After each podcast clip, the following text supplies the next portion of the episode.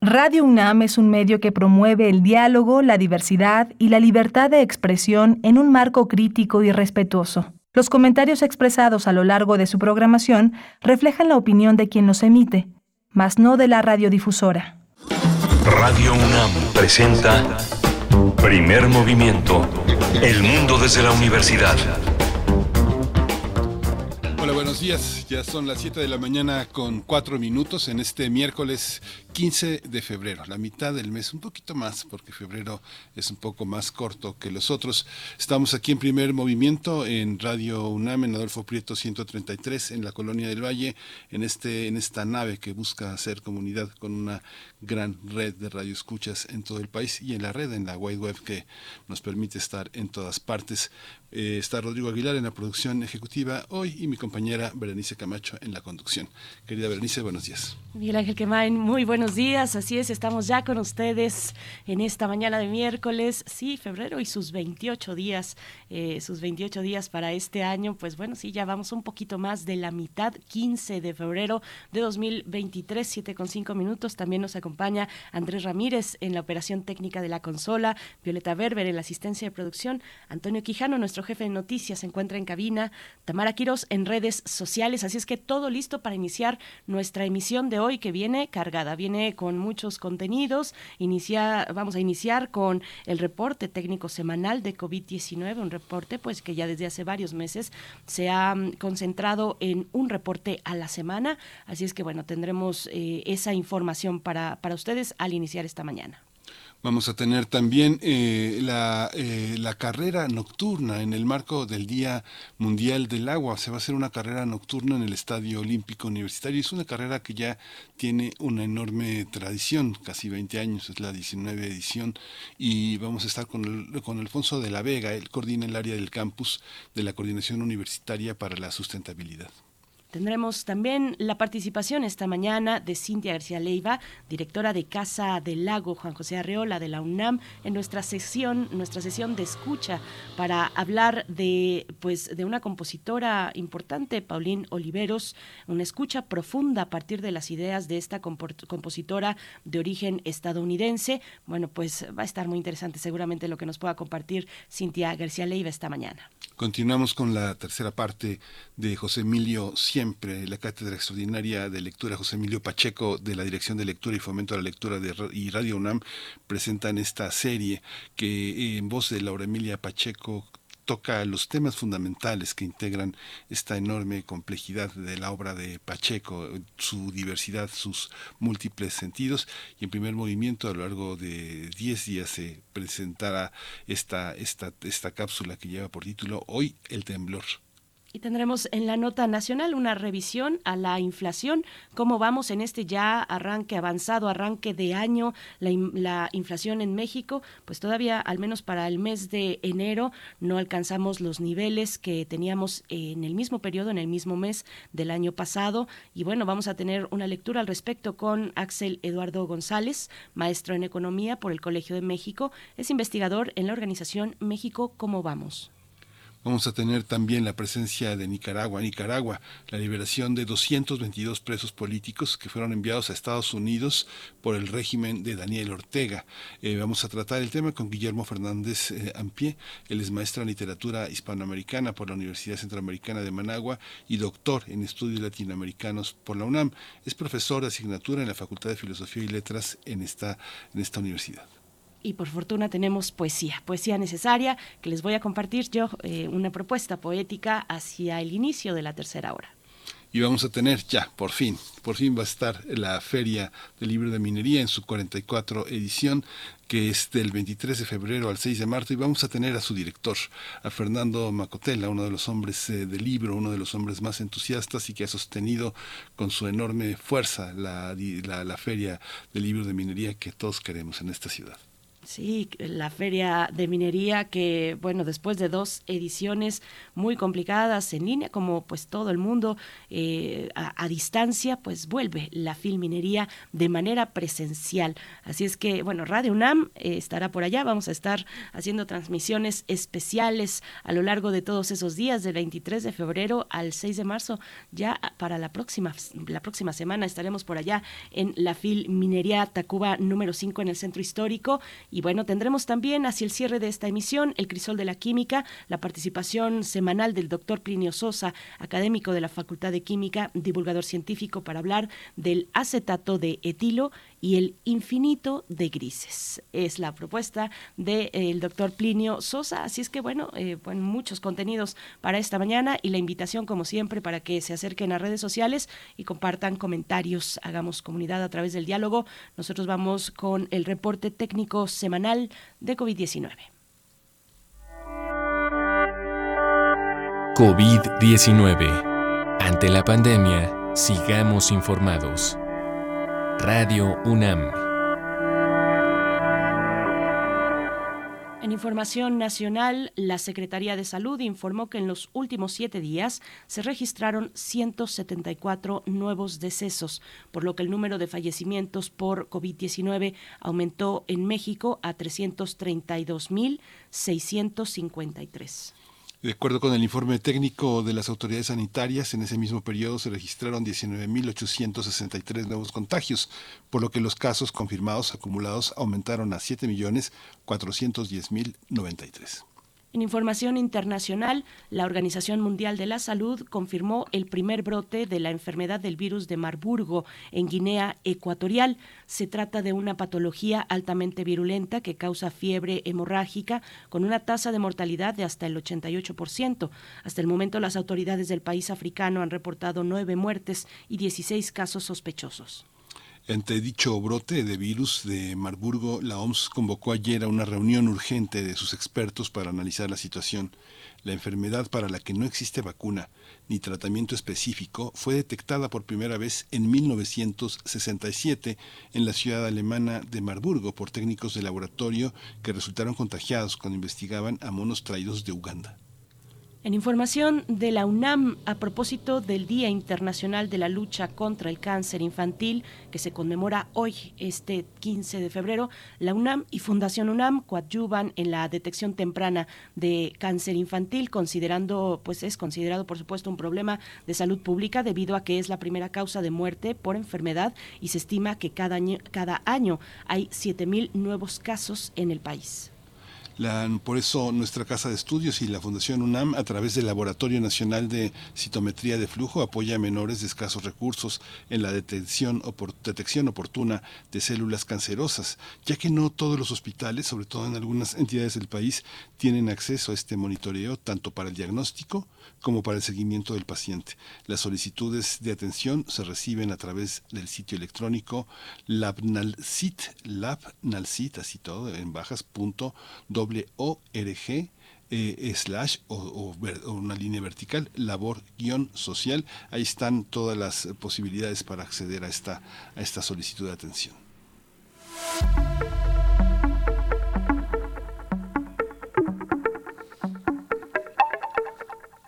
Vamos con recomendaciones culturales porque en el marco de los 15 años de vida del MUAC, el Museo Universitario de Arte Contemporáneo, presenta la exposición Francis Alice, Juego de Niñez, 1999-2022, la cual está conformada por 27 obras en video y dos pinturas que forman parte de un ambicioso archivo en curso de prácticas urbanas que la modernización va desterrando de la vida cotidiana. A medida que el concepto de espacio público va quedando trastornado por el predominio del transporte vehicular y el acaparamiento del tiempo libre por las distracciones electrónicas.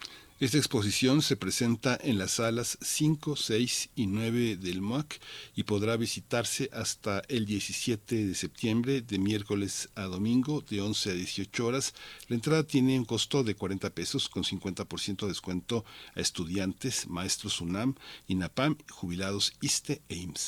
pues enhorabuena, felicidades al MUAC por sus primeros 15 años de vida. Bueno, tanto que nos ha dado el MUAC en estos eh, pocos 15 años de vida y que sean muchísimos más. Nosotros vamos a ir con música 7 con 13 minutos a cargo de Sershen Sariskaya, esta canción que se llama Detroit Rock City.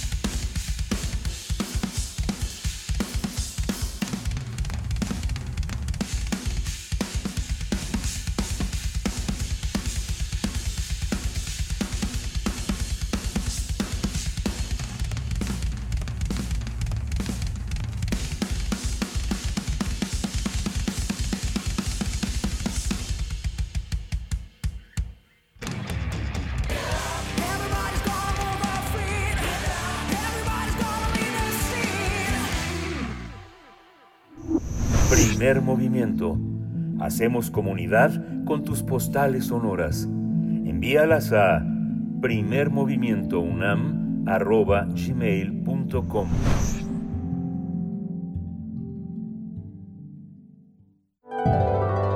Salud y sociedad.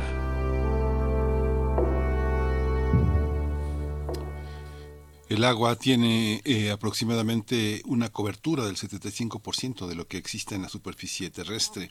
Es fundamental para los procesos tanto ambientales como sociales y es indispensable para el surgimiento y desarrollo de la vida. La cuestión es que más del 97% de esa inmensa cantidad se encuentra en forma de agua salada en mares y océanos. Además, más de dos terceras partes del resto se encuentra en el interior de la corteza terrestre, en las regiones polares, en forma de glaciares y en la nieve de las montañas, mientras que el 1% es agua de ríos, lagos, pantanos y vapor atmosférico los seres humanos podemos aprovechar solo el 0.26% del agua del planeta, que además está repartida de manera muy poco equitativa. Lamentablemente, en la actualidad estamos alterando los sistemas acuáticos a un ritmo acelerado y enfrentamos graves problemas relacionados con el uso y mantenimiento de este valioso recurso en el marco del Día Mundial del Agua que se conmemora el 22 de marzo para hacer conciencia sobre este cuidado, sobre el cuidado de este líquido vital y para fomentar la actividad física, la UNAM invita a la novena carrera nocturna por el Día Mundial del Agua 2023. Este recorrido va a ser de 8 kilómetros por los circuitos estudiantil y deportivo de Ciudad Universitaria y la cita es el próximo sábado 25 de marzo a las 7 de la noche. En esta carrera podrán participar alumnos y alumnas de la UNAM y del sistema incorporado, además de exalumnos, académicos y trabajadores. Hay cuatro categorías, tanto en la rama femenil como varonil, bachillerato, licenciatura y posgrado, y una categoría libre hasta eh, que se permite el registro de personas de hasta 50 años y también una categoría de veteranos de 51 años en adelante. Pues vamos a conversar sobre esta decimonovena edición de la carrera nocturna en el marco del Día Mundial del Agua. Y está con nosotros Alfonso de la Vega. Él coordina el área de campus de la Coordinación Universitaria para la Sustentabilidad. Eh, Alfonso de la Vega, buenos días, bienvenido. Buenos días, Berenice, Miguel Ángel, muchas gracias por la invitación. Un gusto estar aquí con ustedes. Gracias, Alfonso de la Vega. Muy buenos días para ti. Pues bueno, actividades que están pensadas, diseñadas con el propósito de hacer conciencia, en este caso, en torno al agua. Cuéntanos un poco de esta, de esta carrera y de ese significado que hay detrás. Por supuesto que daremos a profundidad los, eh, los detalles en extenso, pero finalmente lo que está detrás, lo más importante es sí la actividad física, activarnos físicamente, hacer comunidad en torno al deporte, pero pero también hacer conciencia en torno al agua. Alfonso, cuéntanos un poco. Sí, precisamente, Berenice, eh, como mencionaban hace rato, pues es ya la, decimonovena edición de esta carrera nocturna, que es uno de los, de los grandes eventos que organiza la Dirección General de Deportes. Y bueno, nos hemos unido a ellos con, el, con la intención de, de hacer conciencia, justamente como mencionas, Berenice, de llevar la sustentabilidad eh, a todos los ámbitos de la vida universitaria. Entonces fue por eso que, le planteamos a, la Dirección de Deporte eh, dedicar este año la carrera a la, al Día Mundial del Agua y a la importancia que tiene el agua en la vida de todos, eh, todos y cada uno de nosotros. Desde la Coordinación Universitaria para la Sustentabilidad nos parece una oportunidad muy importante para poner sobre la mesa em, pues eh, las actividades que se realizan en la universidad que tienen que ver con el uso del agua. Como tú sabes, o como ustedes saben, y lo mencionamos en una, en una ocasión anterior que estuvimos con ustedes, em, en Ciudad Universitaria todo el agua que se consume viene de los pozos que tiene la universidad, de los tres pozos que tiene la universidad, que son de muy buena calidad, por cierto, eh, y pues bueno, tenemos que tener conciencia de, del cuidado y del buen uso de este, de este vital líquido, para poder eh, conservarlo en el tiempo y para poder seguir realizando nuestras actividades, no solo dentro de la universidad, sino nuestras actividades diarias. Y es por eso que la Coordinación Universitaria para la Sustentabilidad eh, quiso participar en este evento. Y bueno, pues a raíz de, de, esta convocatoria eh, que estamos haciendo también junto con Pumagua, con el Programa Universitario del Manejo de Agua, vamos a tener una serie de actividades muy interesantes durante toda la semana. Fíjense que, el 22 de marzo eh, realizaremos en las islas de Ciudad Universitaria el Festival del Agua, que también es un festival que ya tiene su tradición, ya tiene sus años este, dentro de las actividades universitarias y ahí tendremos también eh, una serie de actividades como talleres, música, eh, pláticas y charlas sobre la importancia del agua en la universidad. También en el marco de la carrera, eh, como coordinación universitaria para la sustentabilidad, eh, apoyando nuestro nuestro proyecto de, consumo sustentable, tendremos eh, una, una edición del mercado universitario alternativo de la Feria de, de Productores. estarán ahí presentes en el Estadio Olímpico Universitario para llevar algo de alimentación sustentable a los participantes y a quienes acompañarán a los a los corredores a la carrera. Entonces, pues es muy, muy em, importante y muy, muy bonito poder participar y poder unir fuerzas con las diferentes dependencias de, nuestra universidad para eh, pues manifestar la importancia del agua y para concientizar a toda nuestra comunidad sobre sobre el cuidado de la misma. Esta comunidad que se hace para las personas que ya no están en activo. En activo es un decir, porque bueno, siguen siendo Pumas y siguen participando en muchas de las cosas que organiza la UNAM en distintas actividades, pero los exalumnos como eh, y las personas eh, mayores que no forman parte, que son exalumnos, ¿cómo, cómo está esta, eh, esta convocatoria y este acercamiento? ¿Quién es esa población? ¿Cómo se llega a ella? ¿Cómo, hay un, cómo el programa de exalumnos los vincula? Sí, pues mira, esta carrera está enfocada a la comunidad universitaria, es decir, a todos los universitarios, como bien dices, en activo, y también a todos los eh, universitarios como exalumnos o como extrabajadores o, o, comunidad que ya no está eh, en activo ahorita. Pero bueno, la, la Dirección de Deporte Universitario tiene una em, un alcance bastante fuerte en, en, redes sociales y a través de, todas sus plataformas de comunicación y es a través de estas que estamos invitando a, la comunidad a participar. De hecho, eh, pues bueno, como mencionaban hace un momento, hay una hay una eh, categoría para veteranos que son 51 años en adelante, donde pues bueno pueden pueden llevar a cabo pueden seguir llevando a cabo sus actividades físicas eh, con, con, este como parte de la comunidad universitaria. Y pues bueno como como también lo hemos dicho en otros momentos eh, para la coordinación universitaria para la sustentabilidad es muy importante eh, trabajar y colaborar tanto con las tanto con la comunidad eh, de, de, personas eh, pues ya de, personas mayores como también con los jóvenes. Y es por eso que tenemos una categoría especial para los chicos de bachillerato que son los, los chicos y las chicas que están iniciando su vida universitaria y que es donde, donde nos gusta y donde, donde queremos trabajar también de manera muy importante para poder eh, pues incidir en las actividades y en la, en la concientización que tienen todos ellos o que deben tener todos ellos sobre la importancia y el uso del agua. Eh, otra de las características que vamos a tener en este en esta carrera es que dentro de los kits que vamos a estar eh, repartiendo a todos los corredores, vamos a incluir eh, playeras que están elaboradas con materiales reciclados, eh, pues también como, como con la idea de, disminuir lo más posible el impacto de, estas actividades deportivas, que si bien con la pandemia se detuvieron un poco, si ustedes recuerdan, pues antes de la pandemia había carreras dos o tres carreras cada fin de semana por la ciudad y, y tienen un impacto ambiental bastante fuerte porque eh, pues hay mucha gente que participa, eh, hay eh, muchas botellas, por ejemplo, de PET que se utilizan durante la carrera y demás. Entonces vamos a, trabajar o estamos trabajando con la Dirección de Deporte Universitario para, para, para, para generar estrategias que disminuyan este impacto de, del evento, ¿no? Entonces vamos a, a tener esto que les comentaba de, las talleras que están realizadas, realizadas o elaboradas con materiales reciclados. Vamos a, tratar de disminuir lo más posible el uso de PET. Vamos a tener eh, una em, un módulo de, reciclaje de todo este PET ahí directamente para que lo menos que pueda salir del, del estadio em, eh, pues pues que no que no genere basura dentro de nuestra universidad y pues además de, del, evento de productores, también vamos a estar eh, informando sobre las actividades que realiza la Coordinación Universitaria para la Sustentabilidad. También nuestros compañeros de Pumagua van a estar ahí dando algunas pláticas sobre la importancia del agua y sobre el origen del agua en Ciudad Universitaria.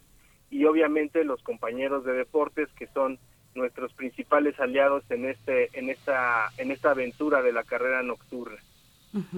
Alfonso de la Vega, es muy emocionante siempre acercarse a las actividades, eh, tener en cuenta lo que está realizando la COUS de la UNAM y uno siempre va, va, a notar que muchas de estas actividades son transversales a otras instituciones, a, otras instancias dentro de la misma universidad e incluso fuera también, en el caso del mercado universitario alternativo con productores eh, de la región. Eh, háblanos un poco de, eso, de la importancia de estos esfuerzos transversales. Es insoslayable la, transversalidad en la misión de proteger el medio ambiente, de hacer conciencia para, eh, para con las y los universitarios.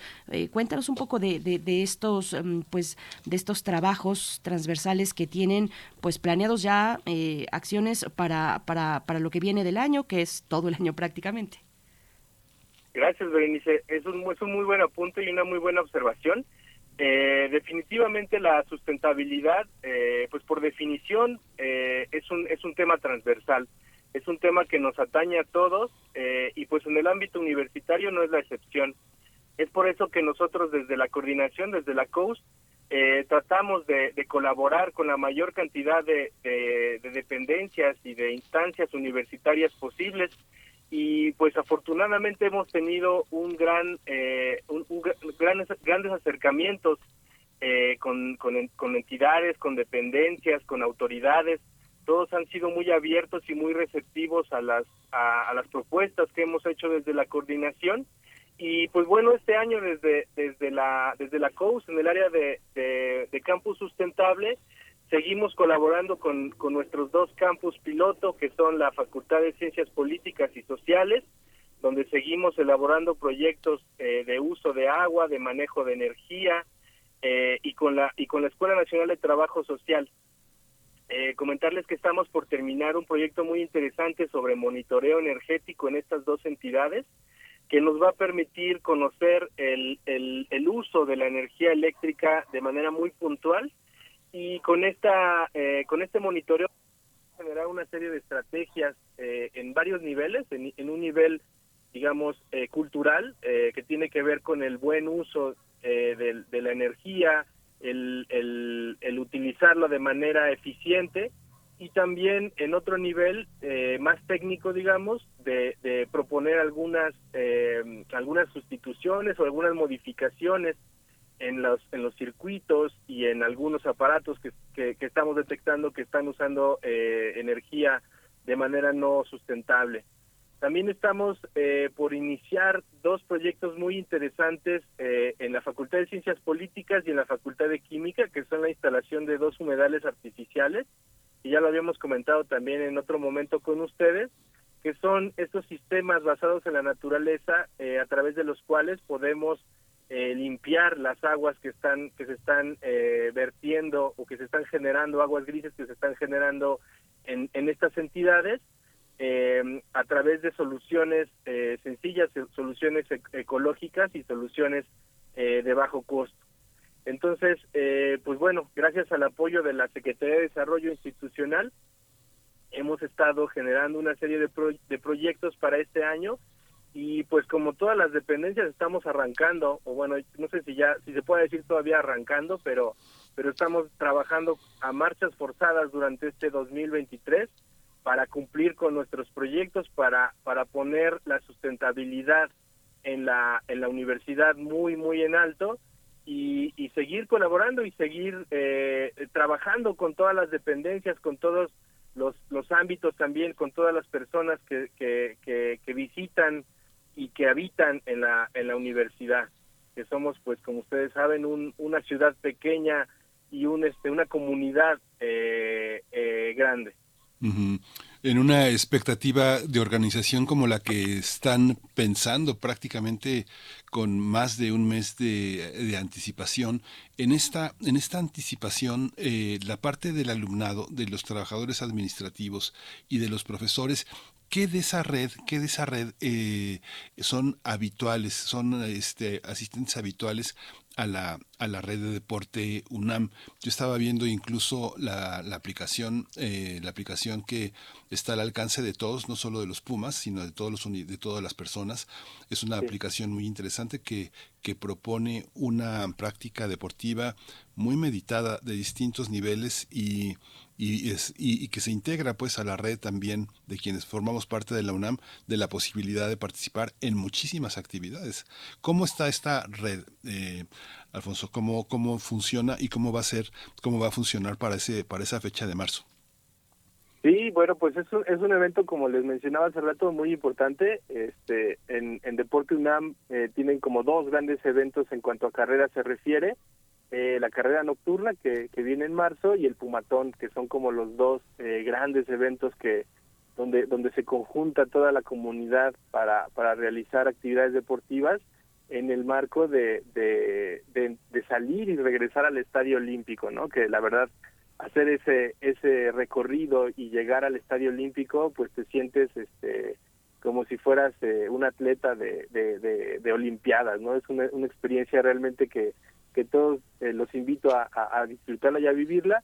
Y qué bueno que mencionas este asunto de la, de la aplicación que, que, que lanzó hace, hace poco tiempo Deportes UNAM, porque es una aplicación que, que ha funcionado para promover los eventos pero que también es un vínculo entre la comunidad.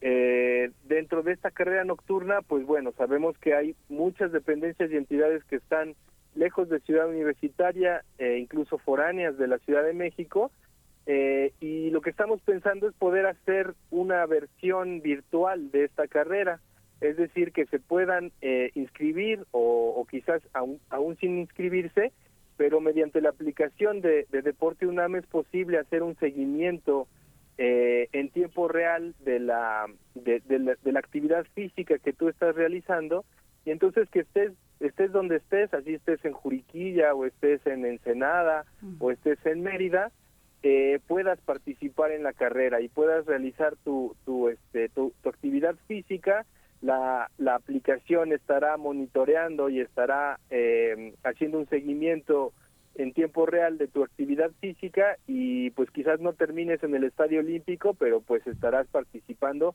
como parte de la de la comunidad universitaria entonces también eh, pues los invitamos a conocer esta esta aplicación que pueden descargar desde desde la tienda de aplicaciones de de Android o de o de iOS y, utilizarla conocerla y ser parte de esta comunidad de, Deporte UNAM y, continuar como, como universitario. Eh, la descargas, te conectas, te vas al deportivo cercano a tu casa, independientemente de dónde estés, y realizas la carrera que tendrá lugar eh, eh, en, el Estadio Olímpico Universitario. Bueno, ahí, ahí sale y es también, bueno, es la meta y es la llegada, pero rodea el circuito estudiantil y también el deportivo de Ciudad Universitaria.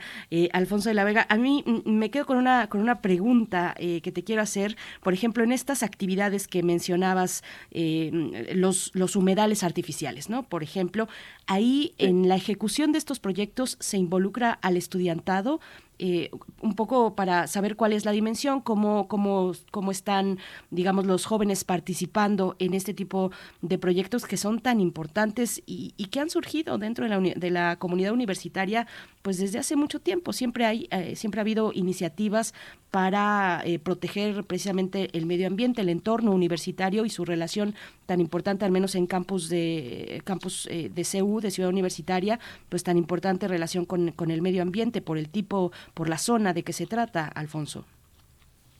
Sí, definitivamente. Eh, nosotros consideramos que estos estos proyectos tienen que ser eh, pues eh, adoptados por toda la comunidad, no solamente por por los por las personas que estén promoviéndolo, las autoridades, sino también por los trabajadores y por los estudiantes.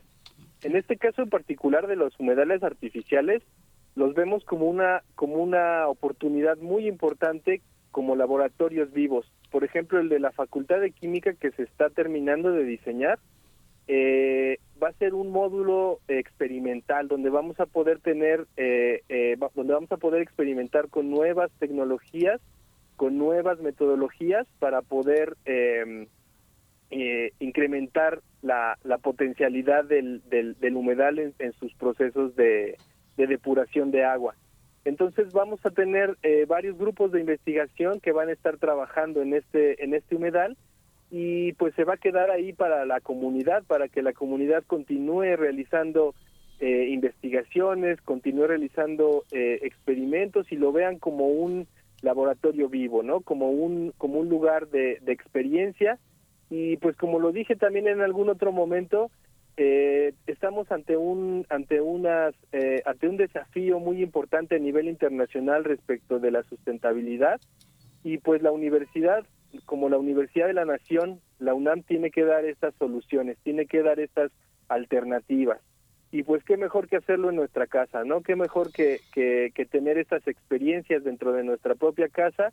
Qué mejor que preparar a nuestros a nuestros estudiantes y a nuestras estudiantes también eh, en estos en estos procedimientos para que cuando salgan a, a, trabajar, cuando salgan a, desempeñar sus diferentes profesiones, pues cuenten con experiencia, cuenten con, con, con esta motivación y con esta eh, con este conocimiento de la necesidad de trabajar en torno a la sustentabilidad en, en todas sus actividades.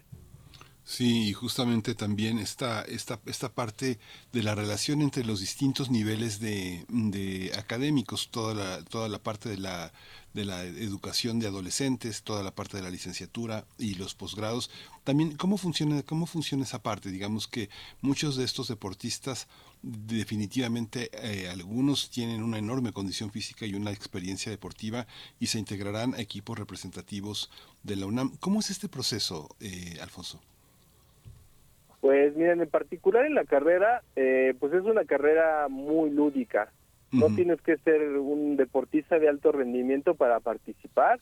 Eh, incluso estamos invitando a, a, que, a que haya grupos que, que puedan llevar a cabo la carrera caminando o en un momento pensábamos que, que podríamos poner como como cada kilómetro información sobre el agua, eh, es algo que todavía estamos cocinando nos decían los compañeros de deportes que, que pues bueno que la gente va corriendo y que no se va a parar a, a este a, escuchar la información que tú la puedas brindar cada kilómetro. Pero por ahí alguien también decía eh, pues hay mucha gente que va caminando y que lo ve como una pues como un paseo. Entonces a lo mejor para ellos puede ser interesante o puede ser o es posible que se vayan parando en las diferentes estaciones. Lo seguimos pensando pero pero bueno es, es una actividad eh, pues más que nada eh, lúdica no es una actividad de, para disfrutar nuestro campus para disfrutar de nuestra universidad y sobre todo como les decía yo hace rato para disfrutar este este espacio del Estadio Olímpico Universitario que pues realmente es mágico no estar eh, saliendo y estar regresando sobre todo en la noche con las luces prendidas y la pantalla la, la pantalla gigante que tenemos ahí en el estadio es un, es un escenario idóneo para, para, para, para pasear y para divertirnos y para hacer actividades físicas y por qué no también para pensar en, en la importancia del agua, para pensar en la importancia de la sustentabilidad y llevarnos algo eh, de esto después de, de, la actividad que realicemos. Pues Alfonso de la Vega, eh, qué interesante platicar eh, siempre con contigo, con gente de la COUS, de la, UNAM. Eh, cuéntanos para el cierre, pues cómo nos sumamos, dónde podemos registrarnos, quiénes pueden registrarse, cuáles son las categorías. Cuéntanos un poco de esos detalles. Sí, Berenice, pues mira, toda la información está en la página de Deportes UNAM, deporte.unam.mx, también en nuestra página, COUS, sdi.cous.unam.mx Ahí está toda la información y toda la, eh, los, los requisitos para, para registrarse. Comentarles que hay cuatro categorías, la categoría de bachillerato donde queremos invitar a todos a todos y todas las estudiantes de, de las prepas y de los SH y del sistema incorporado para que nos acompañen. Tenemos eh, una siguiente categoría que es de licenciatura y posgrado, tenemos una categoría libre que es eh, para todas las personas, eh, para toda la comunidad universitaria y también exalumnos. Y la otra categoría, la cuarta categoría, que es de veteranos, que es para más personas de más de 50 años. Eh, el costo de la inscripción es de 150 para la para la para los estudiantes y trabajadores y 300 pesos para la comunidad de exalumnos. Entonces, eh, pues bueno, eh, creo que es una experiencia que, que los invito a vivir y los que ya la vivieron, pues para que la repitan y nos acompañen ahí esa noche en el Estadio Olímpico y que también nos acompañen en el Festival de, del Agua que estaremos organizando el 22 de marzo, que es una fiesta por el agua eh, ahí en las islas de Ciudad Universitaria, donde estaremos colaborando con nuestros compañeros de Pumagua, con la Red del Agua, con Degaco y con Deportes UNAM, obviamente. Fíjate que, otro de los proyectos, sobre todo de las, de las actividades que tendremos en torno a la carrera de, Nocturna por el Agua, es un torneo relámpago de, de fútbol, de básquetbol y de voleibol. Estos torneos son interfacultades. Eh, la final será el día 24 de marzo en las islas y la premiación de esos de esos torneos relámpagos serán en el en el Estadio Olímpico el día de la carrera. Entonces eh, quisimos también como enmarcar varias actividades y que no se quedara solamente en el día de la carrera, sino que también tenemos estos torneos que están por arrancar. Eh, esto esta esta invitación pues también la pueden conocer la convocatoria directamente en la página de Deportes UNAM eh, y pues van a estar la verdad muy muy interesantes y muy emocionantes. Eh, vamos a tener las semifinales probablemente en el, el, día del Festival del Agua y la final va a ser el 24 de marzo también en, en, en las islas y en las canchas de, de la Facultad de Química. Y la premiación pues va a ser en el Estadio Olímpico. Entonces también los invitamos a participar en este en este en esta otra parte de las actividades pues muchísimas gracias, Alfonso de la Vega, coordinador del área de campus de la Coordinación Universitaria para la Sustentabilidad. Va a estar toda esta información en redes y bueno, forma parte también de todo el panorama de difusión de nuestra casa de estudios. Muchísimas gracias. Buenos días.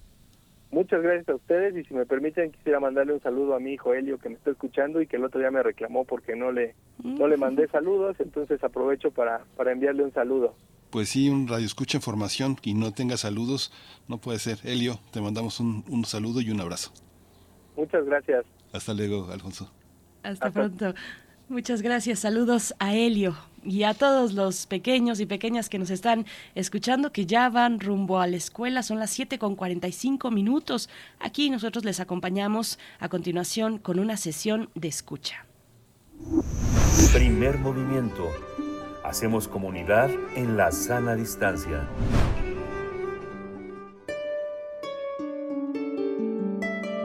Sesión de escucha.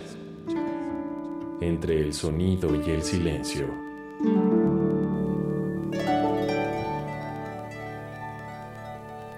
Ya nos acompaña esta mañana Cintia García Leiva, directora de Casa del Lago, Juan José Arreola de la UNAM, para en esta sesión de escucha, pues precisamente eh, buscar entre las ideas eh, de la compositora Paulín Oliveros. Un gusto tenerte en este espacio, eh, Cintia García Leiva. Buenos días para ti en este miércoles. ¿Cómo estás? Buenos días, queridísima Bere. Buenos días a Miguel Ángel. Muy bien, contenta. Cintia, bienvenida. Buenos días. Pues Gracias. cuéntanos esta compositora, una escucha profunda a partir de sus ideas. Claro que sí.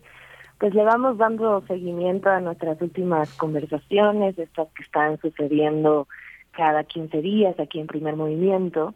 Y el día de hoy, para hablar de estas relaciones entre silencio y sonido, elegí tocar esta maravillosa idea que de hecho se convirtió en algún momento en una teoría de escucha, de esta compositora fundamental, me parece, nos parece en los términos de la música experimental y en la historia misma de la experimentación sonora durante el siglo XX y que tiene ecos, por supuesto, en el XXI. Y hablamos de Paulina Oliveros, una compositora nacida en Houston en los años 30, eh, fallecida recientemente en 2016, además eh, de compositora acordeonista, docente, y una figura, ya decía, crucial en lo que entendemos por eh, la historia de la música, no solo experimental, sino electrónica en general. Muchísimas aportaciones de Paulino Oliveros se han dado al mundo de la escucha, muchísimo más allá de la, del terreno musical, y es por eso que me parece relevante rescatarla aquí, una de estas aportaciones y sin duda una de las maneras en que se reconoce el legado de esta compositora es precisamente la idea de la escucha profunda o en inglés como se le llamó el deep listening.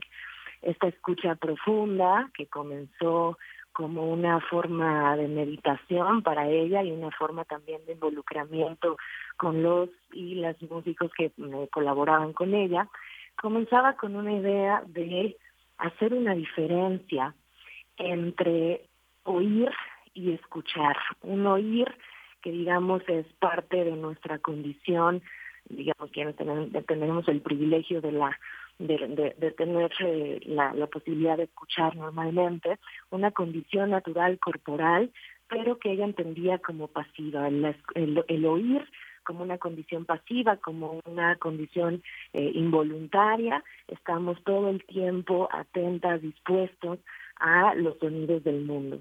Pero cuando ella hacía la diferenciación entre oír y escuchar, apuntaba a una posibilidad activa en esa escucha, ya no un oír involuntario del mundo, es decir, nosotros por ejemplo vamos caminando o vamos en el auto, eh, estamos escuchando de lejos las voces de Berenice de Miguel Ángel en el radio y también de los claxons y también de las voces alrededor, sino por el contrario, situarnos en una escucha atenta, en una escucha ya no pasiva, sino activa, y atender lo más posible a nuestra centralidad en, el mundo, poniéndonos al centro del mundo y escuchando todo alrededor.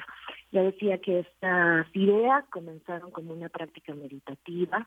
Ella también entendía que gran parte de nuestra necesidad de conexión con el mundo, no solo con otros seres humanos, sino con cualquier tipo de ser vivo y con la naturaleza, por supuesto, y también con otros objetos, estaba mediada por una falta de escucha, por una falta de atención al mundo. Y esta manera de reconocer al otro o a la otra a partir de cerrar los ojos y realmente atender con todo el cuerpo y con todos los órganos dispuestos a lo que ocurre sonoramente a nuestro alrededor, era para ella eso, una manera de conectar de manera mucho más profunda con nuestro entorno y con lo que somos. Ella dice que eso, la, el, oír es una condición natural, pero la escucha es lo que nos convierte en seres que estamos alertas del mundo, que estamos conscientes tanto de lo que pasa internamente, nuestros pensamientos, nuestros deseos, nuestras creencias, nuestras carencias, y también lo que pasa alrededor, lo que podemos ser, en lo que podemos convertirnos, conectándonos de esa manera. Entonces, esta escucha profunda fue creciendo como práctica, se extendió más allá de estas meditaciones sónicas que también escribió, se extendió más allá de estas relaciones con otros músicos y se convirtió incluso en una escuela. A mí siempre me da mucho, eh, me tomo con mucho, con mucha precaución eh, cualquier tipo de grupo que, digamos, se, se defina bajo un solo término. En las escuelas, los grupos tan eh, definitorios bajo un solo término a mí siempre me dan un poco de resquemor y es y es desde ahí donde tengo un poco de distancia de esta idea, ¿no? Eh, la, la escuela que solo promueva una escucha, pues me parece súper interesante, pero como hemos platicado otras veces, hay muchísimas maneras de atender al mundo y por supuesto que la escucha profunda es una pero digamos, más allá de este grupo que se formó una escuela, casi querían formar una universidad de la escucha profunda, Paulino Oliveros y sus colegas, lo que me resulta muy interesante es sobre todo los alcances políticos de estas ideas. Eh, número uno, repito, poder pensar que somos seres activos durante la escucha, que no es solamente recibir los sonidos del entorno y recibir lo que sin querer llega a nosotros a través de nuestros oídos, sino posicionarnos como seres que elegimos esa escucha y que podemos aprender a potenciar nuestro oído, a potenciar nuestro cuerpo completo y aprender mucho más allá, así como decimos, más allá del primer vistazo, también podríamos decir más allá de la primera escucha, más allá del modo inmediato. Y esto es lo que me parece fascinante, ya decía que además ha tenido alcances políticos relevantes, poder conectar, poder atender a un mundo mucho más allá de un entorno cercano o de un entorno inmediato. Eh, estas ideas han sido retomadas, por supuesto, por otras y otros compositores. Eh, ha sido también eh, utilizado para prácticas de performance, para el teatro, para el cine. Es decir, también bien interesante ver cómo esta escucha profunda se convierte después en otro tipo de atención, ya no solo desde el oído, sino también desde la visualidad, desde el movimiento del cuerpo y eh, pues eso eh, nos, nos confiere una una actividad una agencia política de estar muy bien paradas, parados en el mundo y atender entonces lo que somos y sobre todo lo que el otro, la otra está diciéndonos, eh, guardar silencio y escuchar el mundo. Esa, esa es la idea que quería compartirles hoy, querido eh, Miguel Ángel y Berenice. Cintia. interesante. Interesante, qué interesante, Cintia, porque además esta, esta compositora tiene una enorme liga en México. Yo creo que fue, fue yo escuché y todavía, ahora cotejé si estaba todavía en línea este concierto, este, mm, eh, ay, no me acuerdo cómo se llama, Horses eh, Spring y Into the Cloud, que fue una, una de las primeras sesiones virtuales que organizó. Eh, José Luis Castillo, este gran director que dirigió un tiempo la, Orquesta Filarmónica de Guanajuato y que dirigió este concierto a distancia en el que muchos de los alumnos de, eh, de esta compositora, de esta acordeonista, estuvieron en línea este, prácticamente dos o tres meses después del confinamiento. ¿Tú, ¿Tú, recuerdas esa reunión? Es una, está en línea, forma parte de, de Cultura a Distancia, lo tiene entre, en su acervo musical la Secretaría de Cultura y es extraordinario. ¿Tú, lo recuerdas? Qué, mar, qué maravilla. Yo, eh, fíjate, no sabía que esto había hecho José Luis Castillo y claro, por supuesto, un referente también de, eh, de directores de orquesta que están buscando siempre interpretar otras cosas. El trabajo que hacen Super Music me parece extraordinario y fundamental en nuestro país. Kings from the Cloud es precisamente el track que vamos a escuchar hoy. Ah, y me voy a tomar a esa, a esa clase de distancia que dices lo que, lo que recuerdo también, y eso es parte también de nuestra historia, digamos, en la gestión, es eh, Paulina Oliveros estuvo en México en algún momento y estuvo precisamente en el CENART.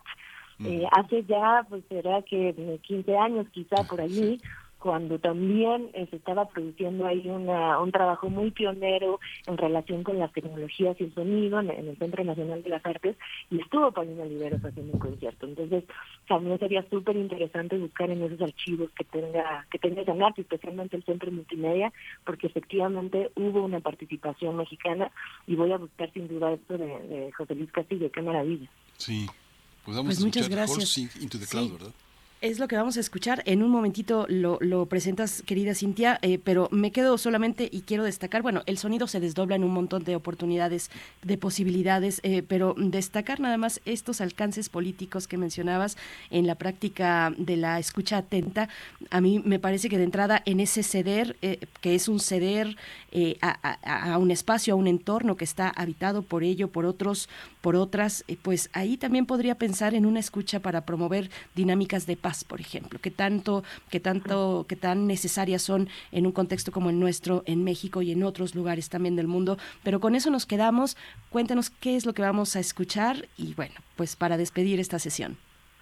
Sí, totalmente, querida Berenice. Pues mira, como dice eh, David Jocelyn, de este ruido, este tan ruido que parece que estamos siempre comunicándonos como panales de abejas saturados de ruido no nos deja escuchar al otro y ahí en gran parte está nuestra dificultad para entendernos porque de entrada no escuchamos ni siquiera la lengua que habla la otra persona.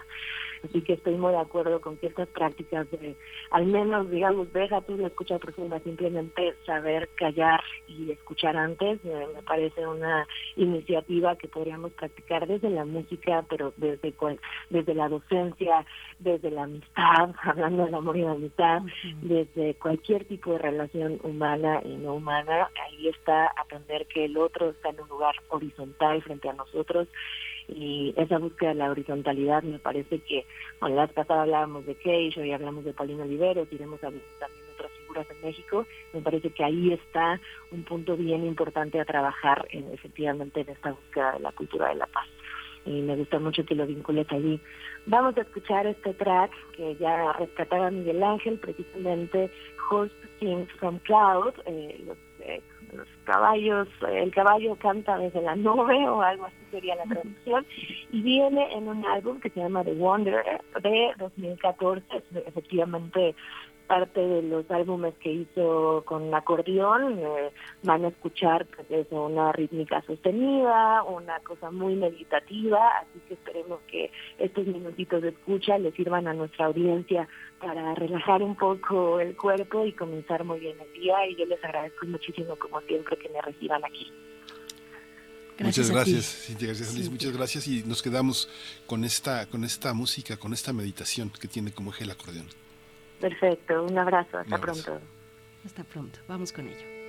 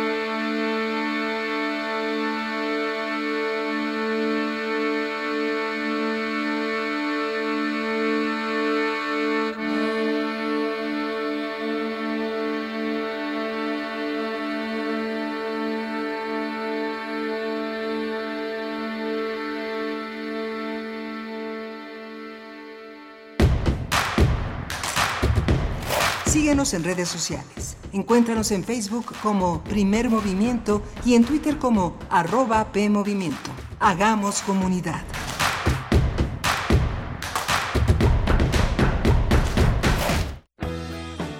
Norman Mailer. La, generación, del, nuevo, periodismo. 100 años de su nacimiento. Se ha recordado que el poeta norteamericano Robert Lowell le comentó, Elizabeth y yo pensamos sinceramente que usted es el mejor periodista del país. Mailer sabía que Lowell no mentía, pero era lo suficientemente sagaz como para saber que Lowell enviaba muchas postales a mucha gente. A Mailer, pues, le irritaba tal argucia. Cuando unos años después recibió la segunda postal en la que le decía que era el mejor periodista norteamericano, Mailer no respondió. Elizabeth Hardwick, la mujer de Lowell, acababa de publicar en una revista famosa una crítica de Un sueño americano, en la que hizo todo lo posible por destripar su novela. Norman Mailer, 96.1 FM, Radio UNAM, Experiencia Sonora. 46 emisoras de 17 países de Europa, América y África. Esa es la red de Mundofonías, música para descubrir el mundo. Todos los sábados a las 18 horas por el 96.1 de FM. Radio UNAM. Experiencia sonora. Ay, no, comadre, ya no entiendo nada. Cada día todo más caro. Yo sí entiendo, estamos muy mal. Todo está carísimo. Además, ya no se encuentra lo mismo que antes. En México, vivimos una crisis alimentaria. La inflación y la falta de seguridad han generado carestía de alimentos y precios altísimos. En el PRD proponemos un plan de emergencia alimentaria que garantice el acceso a los alimentos a precios justos. PRD. ¿Qué sueñas para los hablantes de tu lengua?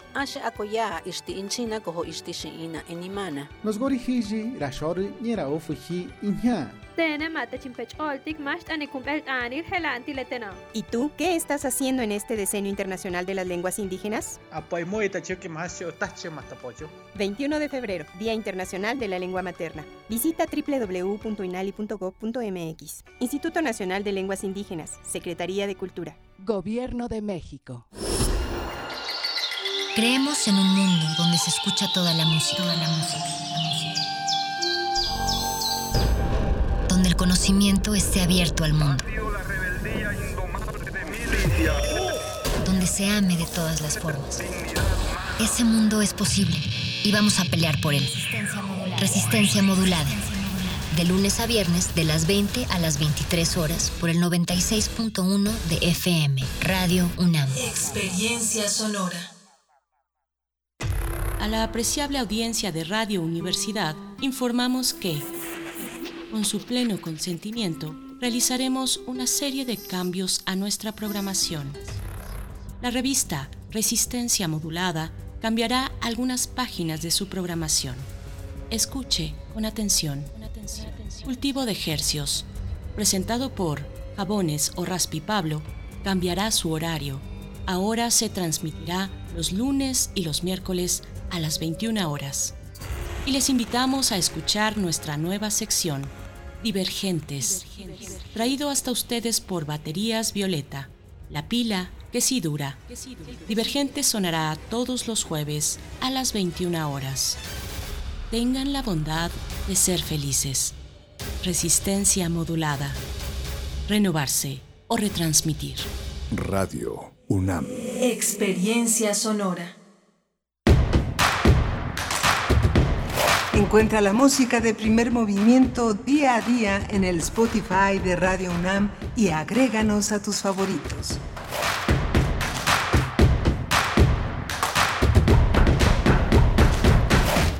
Buenos días, estamos de vuelta en primer movimiento. Son las 8 con 4 minutos de la mañana, 8 con 4 minutos desde Ciudad de México. Transmitimos en vivo a través del 96.1 en la FM, el 860 de amplitud modulada y nos enlazamos en este momento con Radio Nicolaita en el 104.3 de la frecuencia modulada para llegar a Morelia, hoy que es miércoles 15 de febrero y que hemos tenido aquí en eh, la hora anterior. Hemos hablado del agua, de la eh, con esta carrera universitaria, esta carrera nocturna en el marco del Día Mundial del Agua, próximamente en el Estadio Olímpico Universitario. También hemos hablado de la escucha y sus dimensiones. Y bueno, todo esto gracias al equipo de primer movimiento, Rodrigo Aguilar en la producción ejecutiva, Andrés Ramírez frente a la consola en los controles técnicos, Violeta Berber en la asistencia de producción. Está Antonio Quijano en cabina, nuestro jefe de noticias, y Tamara Quirós en redes sociales. Miguel Ángel Quemain en la conducción de primer movimiento pues qué delicia la hora anterior, Miguel Ángel, ¿cómo estás? Sí, muy interesante.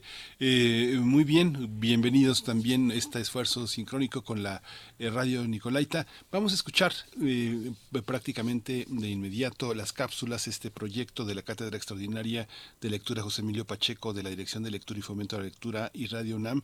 Esta, esta serie, José Emilio siempre en la voz de Laura Emilia Pacheco.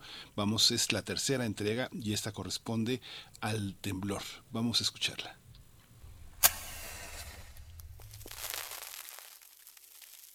La Cátedra Extraordinaria de Lectura José Emilio Pacheco, de la Dirección de Literatura y Fomento a la Lectura y Radio UNAM presentan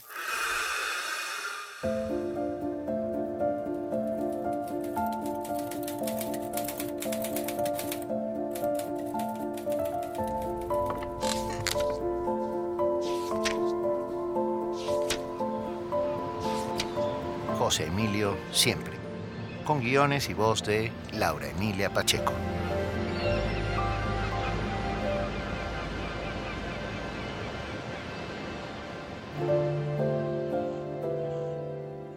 José Emilio Pacheco y el temblor. Ahora que ha vuelto a temblar, de manera inverosímil el 19 de septiembre, el mismo día que en 1985 y en 2017, no falta quien le pida razones a la Tierra. Ella constantemente se comunica con nosotros, pero no sabemos traducir sus mensajes o los ignoramos porque así nos conviene hacerlo, sin considerar que a la larga la gran perdedora será la raza humana. La Tierra desconoce la piedad. Cuando destruye no es con odio como lo hacemos nosotros. La Tierra se sacude con violencia y a su paso deja temor, destrucción, dolor, muerte, pero también renovación. José Emilio Pacheco observó la naturaleza a través del prisma de la cultura. Su reacción ante el sismo de 1985 fue de estupor y miedo. Por la catástrofe y sus extensas consecuencias, su sección inventario en la revista Proceso quedó suspendida durante seis meses. La reanudó el 17 de marzo de 1986 con la publicación de un largo poema sobre el terremoto titulado Elegía del Retorno. No era la primera vez que José Emilio Pacheco reflexionaba poéticamente sobre la violencia de la naturaleza. Veinte años atrás, en marzo de 1966, publicó El reposo del fuego.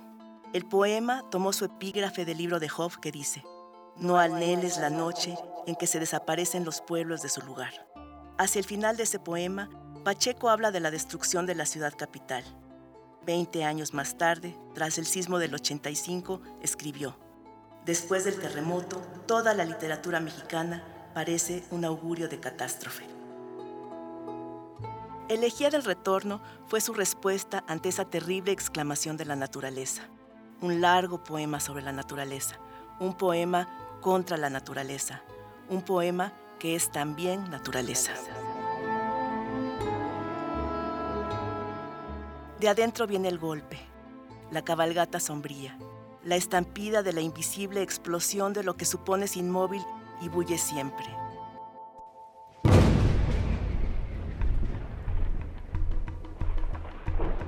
La naturaleza destruye para crear. La hoja verde se torna amarilla y después dorada para dar paso a una nueva hoja que repetirá su ciclo mientras existe el árbol, pero en algún momento el árbol morirá. Son muy raros, distinguidos y venerados los árboles que tienen más de mil años, ya sea por su enorme resistencia o porque han logrado sortear la devastación que dejamos los humanos a nuestro paso. Los árboles mueren porque les cae un rayo, porque los invade un parásito, para dar paso a una autopista o a un tren. Mueren por la tierra erosionada, por falta de agua, por exceso de agua, por fuego, por taladores, por la codicia y la estupidez humanas. Los árboles mueren, la naturaleza crea y destruye. Arde y de sus cenizas se levanta la hierba renovada. Somos naturaleza y materia y sueño, y por tanto somos lo que desciende siempre, polvo en el aire.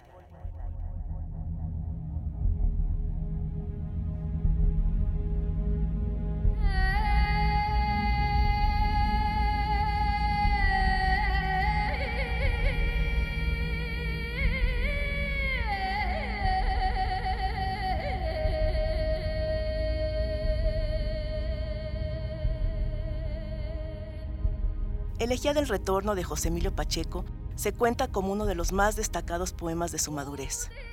Si el tiempo nos desgasta y destruye día a día, en ningún momento se manifiesta más el tiempo como transformación profunda que en los grandes desastres naturales.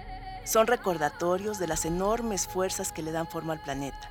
Dan fe de que sin razón alguna o con una razón que nos elude, la naturaleza no le rinde cuentas a nadie. La tierra desconoce la piedad. El incendio del bosque o el suplicio de un pobre insecto boca arriba durante muchos días son insignificantes para ella como nuestras catástrofes. La tierra desconoce la piedad.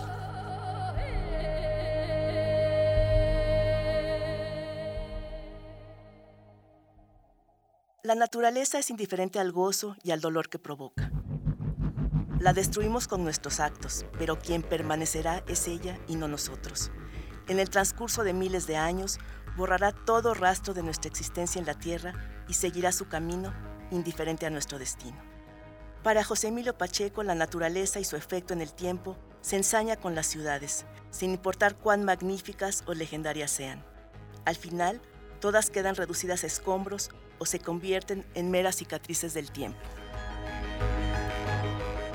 La ciudad ya estaba herida de muerte. El terremoto vino a consumar cuatro siglos de lentas destrucciones.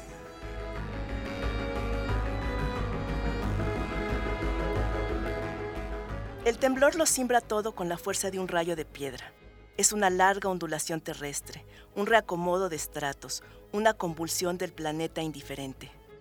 La ciudad era y ya no es por el descuido y la desidia de sus habitantes y sus autoridades, pero su destrucción también es fruto de las catástrofes que provienen del centro de la Tierra. Para José Emilio Pacheco, el temblor de septiembre de 1985 fue un espasmo que se llevó a la Ciudad de México, a sus habitantes, a su memoria. Como lo advierte en sus poemas, el sismo todo lo derrumbó. Elegía del Retorno se publicó a seis meses de ocurrido el temblor, cuando el polvo ya se había sentado y la intensidad del daño era inconmensurable. Este fue uno de sus últimos poemas extensos.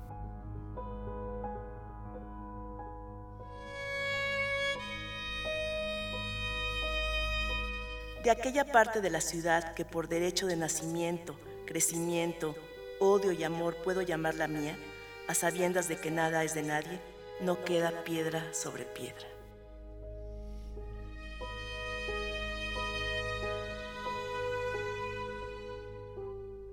El transcurso del tiempo y la inagotable transformación de la naturaleza fueron dos preocupaciones constantes en su obra, dos indagaciones sobre la naturaleza vistas a través de la poesía.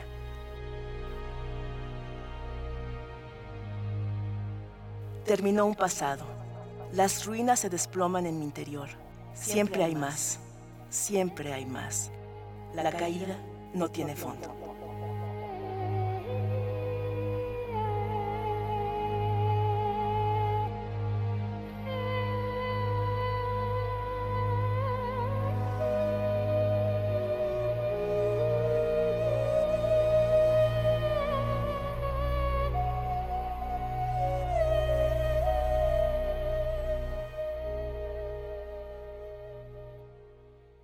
José Emilio siempre.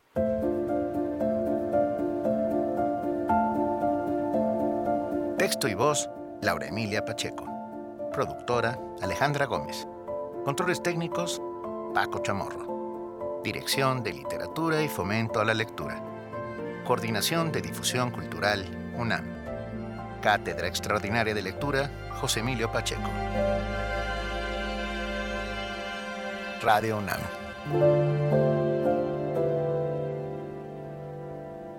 Experiencia sonora.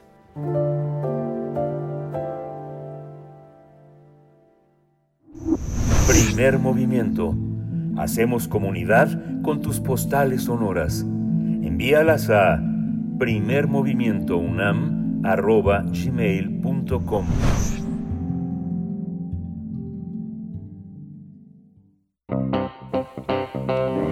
Nota Nacional el Banco de México subió por decimotercera vez consecutiva las tasas de interés para controlar la inflación, que acumula dos meses consecutivos de incrementos de precios. La titular del organismo, Victoria Rodríguez Ceja, explicó que la Junta de Gobierno de Banjico decidió incrementar en 50 puntos base el objetivo para la tasa de interés interbancaria a un nivel de 11.00%, con efectos a partir del 10 de febrero del 2023. De acuerdo con el INEGI, las presiones inflacionarias continuaron al inicio del 2023. La inflación a los consumidores volvió a acelerarse y arrancó el año como no se hacía desde hace más de dos décadas. En enero, el Índice Nacional de Precios al Consumidor presentó una variación mensual del 0.68% y de 7.91% a tasa anual. Esto significó la mayor variación de precios para un enero desde el año 2001, cuando el incremento fue en aquel momento del 8.11%. Desde el año pasado, tanto México como el mundo han tenido que enfrentar altos niveles de inflación, lo que ha llevado a que los bancos centrales endurezcan su tasa de interés pues realizaremos un análisis sobre la inflación registrada en enero y las medidas adoptadas por el Banco de México. Nos acompaña esta mañana Axel Eduardo González, maestro en economía por el Colegio de México e investigador en México Cómo Vamos. Muchas gracias por estar una vez más con nosotros en este espacio, Axel Eduardo González. Bienvenido. Te saludamos Miguel Ángel Quemain y Berenice Camacho. ¿Cómo estás? Hola Berenice, Miguel Ángel. Buenos días. Un gusto nuevamente platicar con ustedes y todos su audiencia. Gracias, Axel Eduardo. Eh, ¿Cómo desglosar esta, esta cifra que puede parecer alarmante y cómo sigue alarmante en el desglose? ¿Cómo desglosar el, ese nivel del 11% con efectos a partir de febrero de 2023?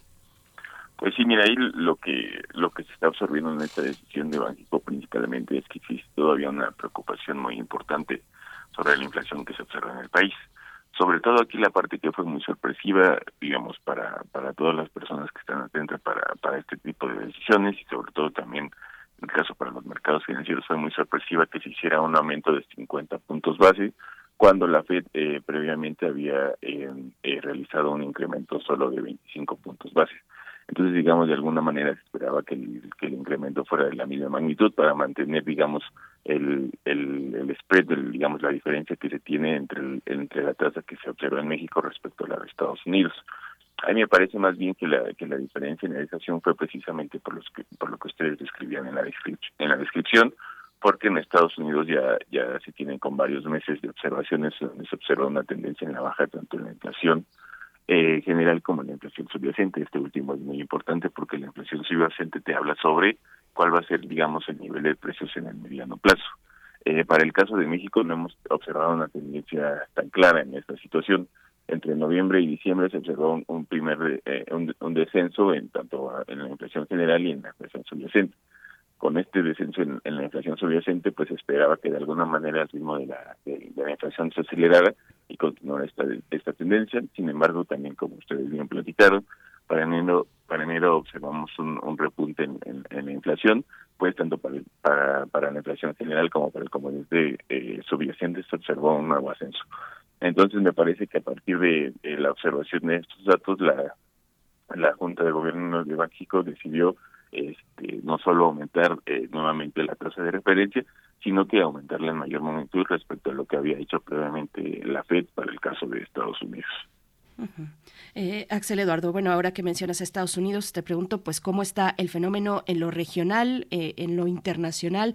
¿Cómo se explica este incremento en la inflación para este para el pasado mes de enero en México con respecto también a lo que está pasando en la región en los países de la OCDE en los en los países de la región latinoamericana pues cuáles son los impactos que ha tenido para México este proceso sí eh, ahí eh, pues digamos, partimos desde una, una realidad compartida, ¿no? Que fue todo este proceso eh, inflacionario donde primero comenzó a observarse a partir de fricciones en las cadenas de suministro posterior, digamos, a la, a la pandemia.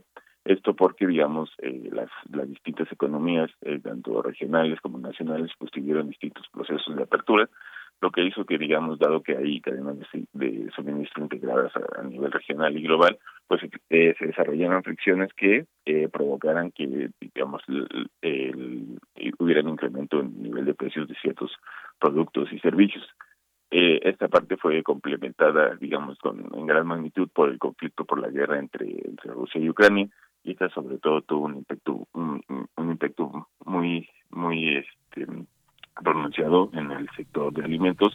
Esto porque ambos son, actos productores de fertilizantes por una parte y también, por ejemplo, de ciertos eh, de ciertos eh, cultivos como es como es el trigo.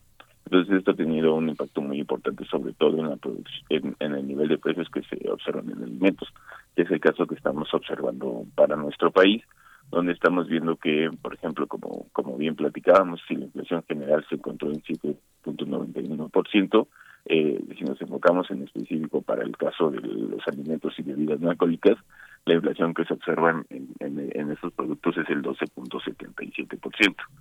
Esto en un país como el, como el nuestro tiene impactos muy eh, muy significativos, sobre todo porque eh, pues hay que recordar que en nuestro país existe un porcentaje muy alto de la población que se encuentra en situación de pobreza laboral. Entonces, eh, dado que eh, los alimentos en específico tuvieron un aumento del 12.90% anual, eh, hay un porcentaje de la población que se encuentra en una situación de, alto riesgo precisamente por esta situación, por, por, el, por el continuo nivel elevado de precios en los alimentos. Esto porque es precisamente los, los hogares, las familias de menores ingresos es que se enfrentan a un mayor reto en esta situación porque son, son los hogares en esta situación los que destinan un mayor porcentaje de su ingreso a, la compra de la canasta básica, a la compra de alimentos. Entonces, mientras se mantengan estos niveles eh, persistentes en, en, el nivel de precio de los alimentos, pues es también persistente el nivel de riesgo o la situación de precariedad a la que se enfrentan estos hogares en nuestro país. Entonces, eh, me parece que ahí, eh, si bien, eh, como les platicábamos, hay, hay ciertos orígenes eh, compartidos en, los niveles de precios que estamos observando a nivel mundial y regional, ya los efectos son muy específicos a las condiciones socioeconómicas que se observan en, cada país. Y pues para el caso de México es precisamente problemático por el gran porcentaje de la población que se encuentra en situación de pobreza laboral, que pues con los datos más recientes es, es poquito más del 40% de la población.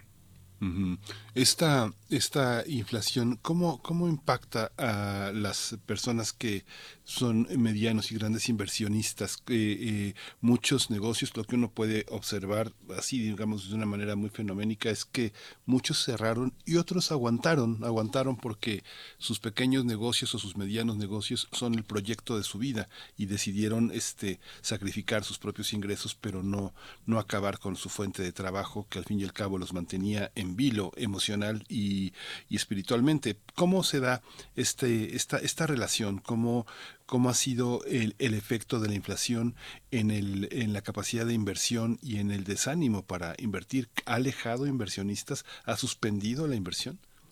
Pues sí, mira, justo ahí el, el eh, esa es la relación precisamente entre la tasa entre la tasa de referencia que fija el, Banco de México, que pues es eh, una tasa de interés interbancaria, este, respecto a lo que se puede observar, cuál es el nivel de inversión en el país cuando cuando se incrementa esta tasa de interés de, referencia, pues precisamente lo que se hace es encarecer el crédito.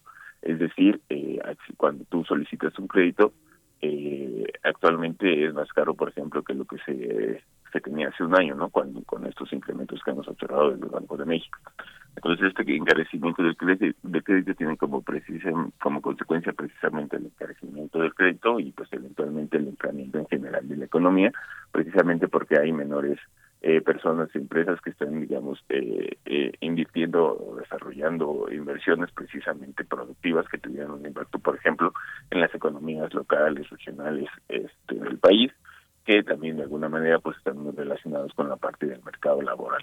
Eso, digamos, es un, es un punto de transmisión en por qué se encarece el crédito para, para, las, para las pequeñas y medianas empresas, bueno, para todos en general, para, para las empresas de cualquier tamaño. Y pues la otra situación que podría también eh, ser índice porque hay, hay, hay, hay, ciertas empresas que no tienen, digamos, los recursos necesarios, pues también pues está el impacto directo precisamente de la inflación eh, eh, por el encarecimiento de los insumos necesarios para la, para, el, para la operación de dichas empresas.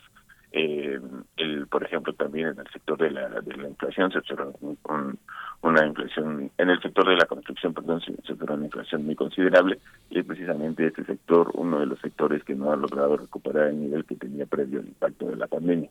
Entonces ahí, digamos, ahí hay un, un canal de transmisión debido a la decisión, a la decisión de la tasa de, interés interbancaria que encarece el crédito y por otro lado, pues está también el, impacto directo en el nivel de precios que se observa que pues hay hay empresas que ante estos incrementos generalizados y sobre todo persistentes ya en el tiempo pues este problema de inflación ya lo ya lo venimos observando desde la segunda mitad de 2021 pues entonces ya estamos hablando de que nos estamos acercando a cerca de dos años de un periodo de, digamos de muy difícil en cuanto al nivel de precios que enfrentan tanto las empresas para sus insumos como pues también nosotros como personas como consumidores cada vez, digamos, eh, observamos de forma más acumulada esta, este incremento persistente de precios al que nos enfrentamos día a día. Y la, la, industria restaurantera, los cafés, los hoteles, los restaurantes, también eh, sería importante ver cuál es el impacto eh, de, estas cifras, de estos niveles que tenemos de inflación, Axel Eduardo.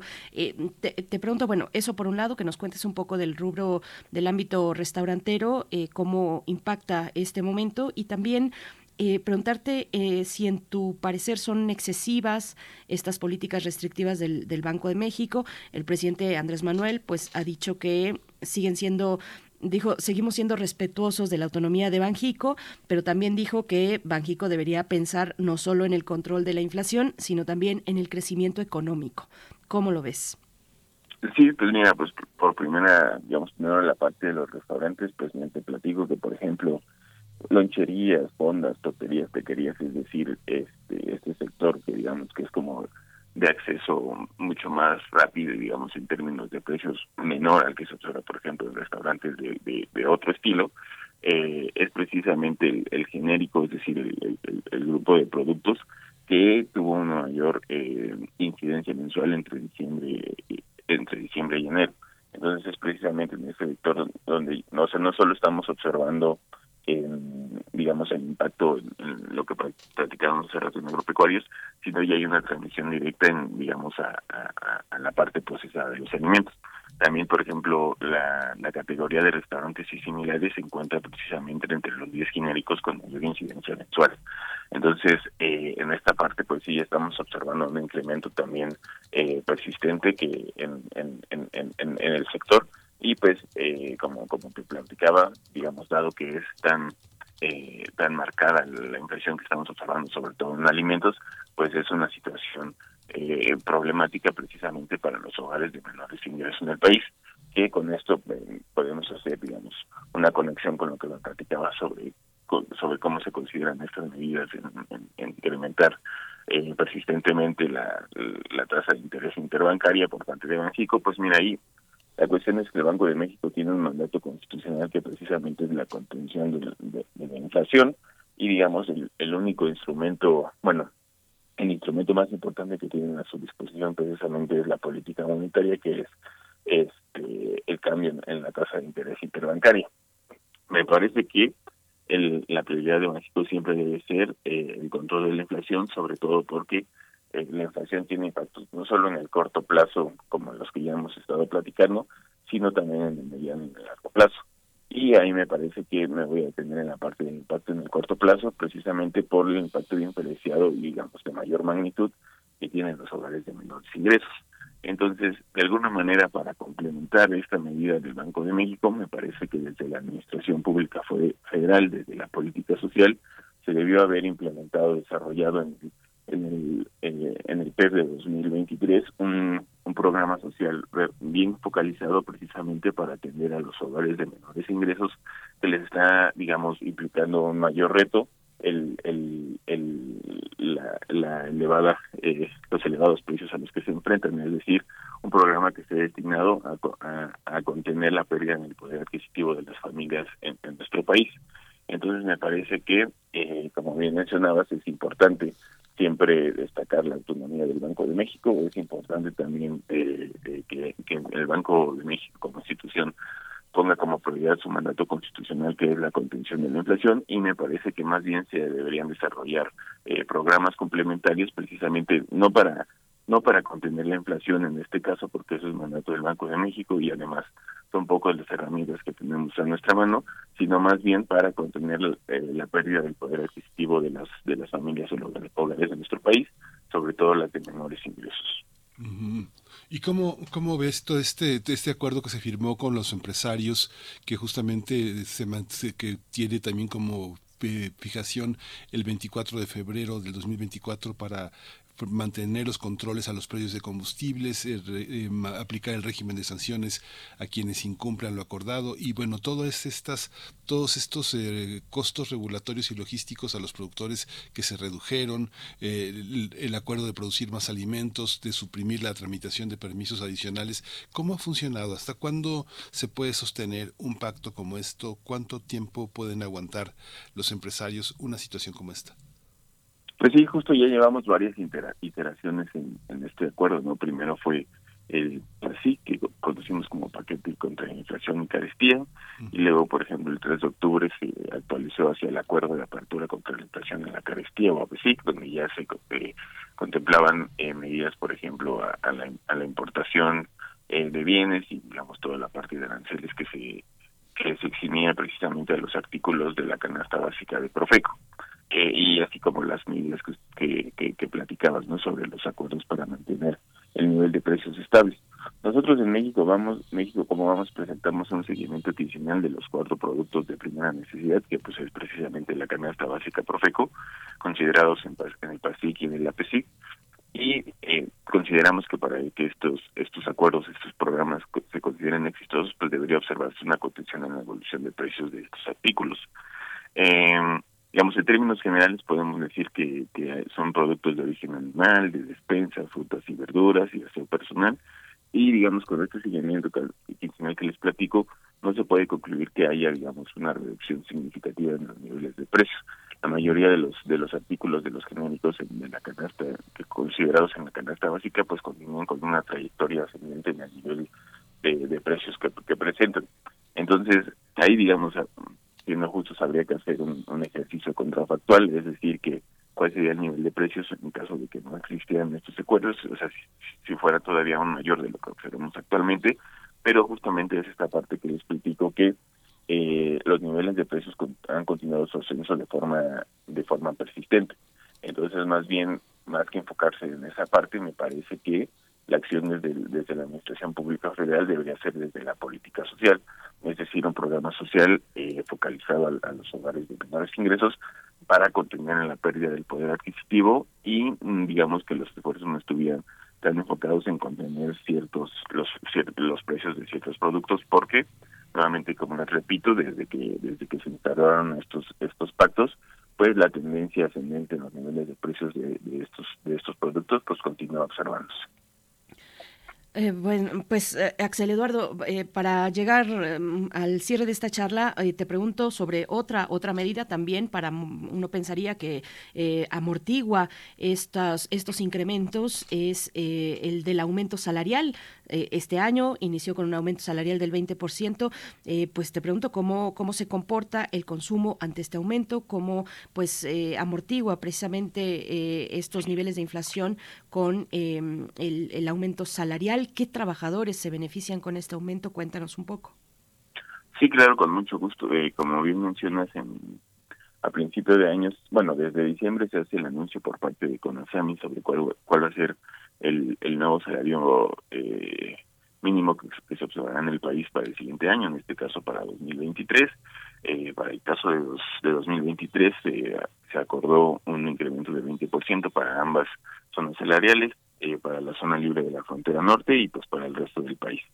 Eh, este es un, es un incremento positivo precisamente por la parte que platicamos anteriormente sobre el, digamos la gran cantidad de personas por, eh, un poquito más del 40% que se encuentran en situación de pobreza laboral. Entonces, con el incremento del, del 20% para 2023, el sistema sistema un beneficio en salario de 940 mil asegurados en la zona libre de la frontera norte y de 5.5 millones de asegurados en el resto del país, es decir, son 6.4 millones de posibles beneficiados que, digamos, eh, representan el 29.9% de los trabajadores asegurados en el IMSS. Esto es importante no aclarar que son precisamente trabajadores formales, porque pues este incremento no tiene un beneficio directo en, las personas que se encuentran en la informalidad laboral eh, dado que las personas se encuentran ocupadas en un, en, un, empleo informal, pues digamos estos estos ajustes laborales que digamos que se tienen, que son positivos, no tienen un impacto directo sobre ellos. Y pues dado que en México poco más del 50% de las personas ocupadas se encuentran en, el, mercado laboral informal, entonces estas medidas que digamos son encaminadas en, en el camino correcto precisamente para mejorar el poder adquisitivo de los trabajadores, en específico de los trabajadores de menores ingresos, pues eh, se está dejando, digamos, fuera de foco a pues un poquito más de la mayoría de la población ocupada en el país. Entonces es una medida adecuada, pero nuevamente es insuficiente precisamente por la estructura del, mercado laboral mexicano y pues una de sus fallas estructurales este, históricas, pues precisamente la enorme cantidad de personas que se encuentran ocupadas en un empleo informal. Pues eh, Axel, eh, muchísimas gracias Axel por esta por esta mañana. Axel Eduardo González, maestro en economía por Colmex, investigador en México. ¿Cómo vamos? Muchas gracias. Pues seguimos en contacto a ver cómo a ver cómo nos cómo nos impacta todo este desarrollo de la economía mexicana. Ojalá sea para bien. Muchas gracias por lo pronto con tu intervención, estimado Axel Eduardo González. Sí, mucho gusto por la invitación nuevamente. Siempre es, siempre es un gusto platicar con ustedes y con toda su audiencia. Que tengan muy día. Buen día para ti también, Axel Eduardo González. Nosotros vamos a hacer una pausa musical. Son las 8 con 36 minutos de la mañana. Vamos a escuchar de ACDC, Black in Black.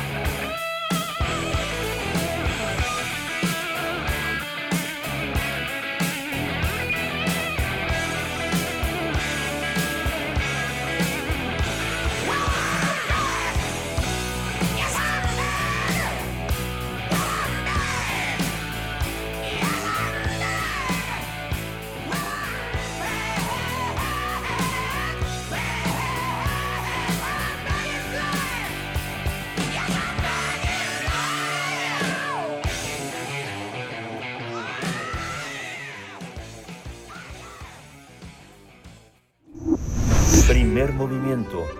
Hacemos comunidad en la sana distancia.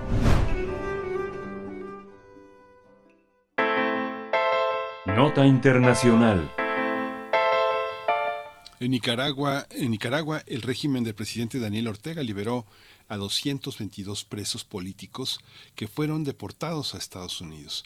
El presidente de la Sala 1 del Tribunal de Apelaciones de Managua, el magistrado Octavio Rotsuch eh, Andino, afirmó, eh, confirmó que las personas fueron sentenciadas por cometer supuestos actos que menoscababan la independencia del país. Además, fueron declarados como traidores a la patria y señalados de vulnerar la soberanía y la autodeterminación del pueblo por incitar a la violencia, al terrorismo y a la desestabilización económica. Mientras tanto, la Asamblea Nacional aprobó por unanimidad una reforma constitucional que quita la nacionalidad a quienes sean declarados traidores a la patria. Por su parte, la Alianza Cívica por la Justicia y la Democracia, que fue la contraparte del Ejecutivo en las mesas de negociaciones, dijo que los presos políticos desterrados son inocentes, aunque sufrieron prisión ilegal y tortura. Estados Unidos condenó este lunes a Nicaragua por seguir reteniendo a muchos presos políticos. Los expulsados son considerados presos políticos por haber sido capturados en el marco de la crisis sociopolítica que atraviesa Nicaragua desde 2018 y llevaban en prisión entre cuatro años y tres meses. Vamos a tener una conversación esta mañana sobre Nicaragua, Daniel Ortega y la liberación de estos presos políticos. Nos acompaña esta mañana Guillermo Fernández Sampié, maestro en literatura hispánica por la Universidad Centroamericana de Managua, es doctor en estudios latinoamericanos por la UNAM y profesor de asignatura en la Facultad de Filosofía y Letras también de esta casa de estudios. Doctor Guillermo Fernández Sampié, muchas gracias. Buenos días, bienvenido a Primer Movimiento. Buenos días, Berenice. Buenos días, Miguel Ángel y buenos días a toda esta audiencia. Pues muchas gracias por brindarme esta oportunidad para hablar acerca de lo que está aconteciendo en Nicaragua. Muchas gracias a usted, Guillermo Fernández. Cuéntenos cómo, cómo se observa este, estos acontecimientos tan recientes, pero que se vienen dando de manera, de manera este, pues gradual y consecutiva desde hace pues prácticamente tres años. en primer lugar, eh, se refiere a la liberación de los prisioneros. Sí, sí. Pues esto eh, se ha recibido en, Nicaragua y en el exterior, pues en primer lugar con, con mucho optimismo, ¿verdad? hay un, movimiento claro, las, situaciones estaban estancadas, había mucha tensión, mucha presión internacional para la liberación de esta persona y bueno, sorpresivamente, sin que nadie lo esperara, así lo ha reconocido tanto el gobierno estadounidense, la misma oposición y y el público nicaragüense, pues nadie esperaba que se, que se liberaran tan pronto, tan repentinamente, y bueno, la, la mayoría de ellos. Entonces, por un lado, hay mucho optimismo y alegría pues, porque estas personas podrán reunirse con, con sus seres queridos, pero así porque han salido de, esta, eh, de las condiciones en que estaban prisioneros. Pero por otro lado, también está el hecho lamentable de que han sido privados de su nacionalidad y que este, bueno encuentran ahora eh, prohibidos de, de, regresar al país y también se les han sido conculcados sus derechos este, cívicos y políticos. Doctor eh, Fernández Ampie, eh, ¿quiénes son? ¿Quiénes son estas personas? ¿Cuál es su perfil? ¿Cuál es la situación? Eh, bueno, claro que digamos a, mayor detalle, porque sabemos lo que ha ocurrido en Nicaragua en los últimos años, pero un poco que nos pueda explicar desde su perspectiva cuál es la situación, el tipo de activismo, los perfiles de las personas que ahora ya han sido liberadas, que fueron declarados como traidores a la patria y que están en esta condición de llegada a los Estados Unidos, de extradición a los Estados Unidos? Sí, mire, es un grupo muy amplio y muy diverso de personas. O sea, existen desde líderes empresariales, ¿verdad? reconocidos líderes empresariales, y líderes políticos de, la oposición, eh, jóvenes que encabezaron las protestas que se dieron en, el 2018. También hay dirigentes de del sector campesino que se opusieron y se han opuesto a la, al proyecto de construcción de un canal interoceánico en Nicaragua. Pues es, muy diverso. Son muchos activistas que, han destacado en los últimos años precisamente en, frente a, la, a la oposición, al gobierno, ¿verdad? al frente de, de los grupos de oposición. Este, este grupo, como comenta mi compañera Berenice, digamos que eh, como, como pasó con una, como con una, una este, partida de muchos venezolanos que también eran empresarios, empresarios, eh, no grandes empresarios, sino emprendedores de industrias que estaban eh, emergentes, de, telecomunicaciones, de cómputo, cuestiones de marketing, muchos salieron y muchos se instalaron aquí en México, otros en Estados Unidos, en Florida, en, en Miami. ¿Cuál es la ¿Cuál es el componente, digamos, que estos apátridas en este momento puedan este, eh, tener, tener una situación de mayor estabilidad? Es esperanzador, pero al mismo tiempo quedan sin derechos, quedan en, una, quedan en un limbo, ¿no? sin, sin ninguna posibilidad de acción política, porque eh, si la emprenden van a, van a incurrir en delitos muy graves como extranjeros, eh, como invasores a su propio país. ¿no? ¿Cómo entender esta situación jurídica, este, Guillermo? Es realmente muy muy difícil y, muy complejo. Mira, debe recordar también que entre los liberados hay siete eh, precandidatos presidenciales, ¿verdad? Que también por por el juicio que se les promovió este, pues, fueron eh, imposibilitados de, participar en, en, el, en el proceso electoral este, de hace dos años. Entonces, efectivamente, la, la disposición del del gobierno este, se orienta eh, en este sentido, pues a, impedirles la eh, la participación y, su activismo político. Ahora, ¿cómo podrán insertarse? ¿Qué van a hacer? O sea, si esto significa la desarticulación total de, de la oposición en Nicaragua, pues está aún por verse y bueno, también tendrá que ser decidido por ellos, ¿verdad? he escuchado declaraciones de varios de ellos y y están en un momento de, pues de reflexión, también tienen que eh, ir asentando poco a poco este, en esta nueva realidad que ahora están viviendo. O muchos de ellos ni siquiera tienen familiares en, en Estados Unidos, otros sí, y, a esto se les podrá hacer mucho más fácil.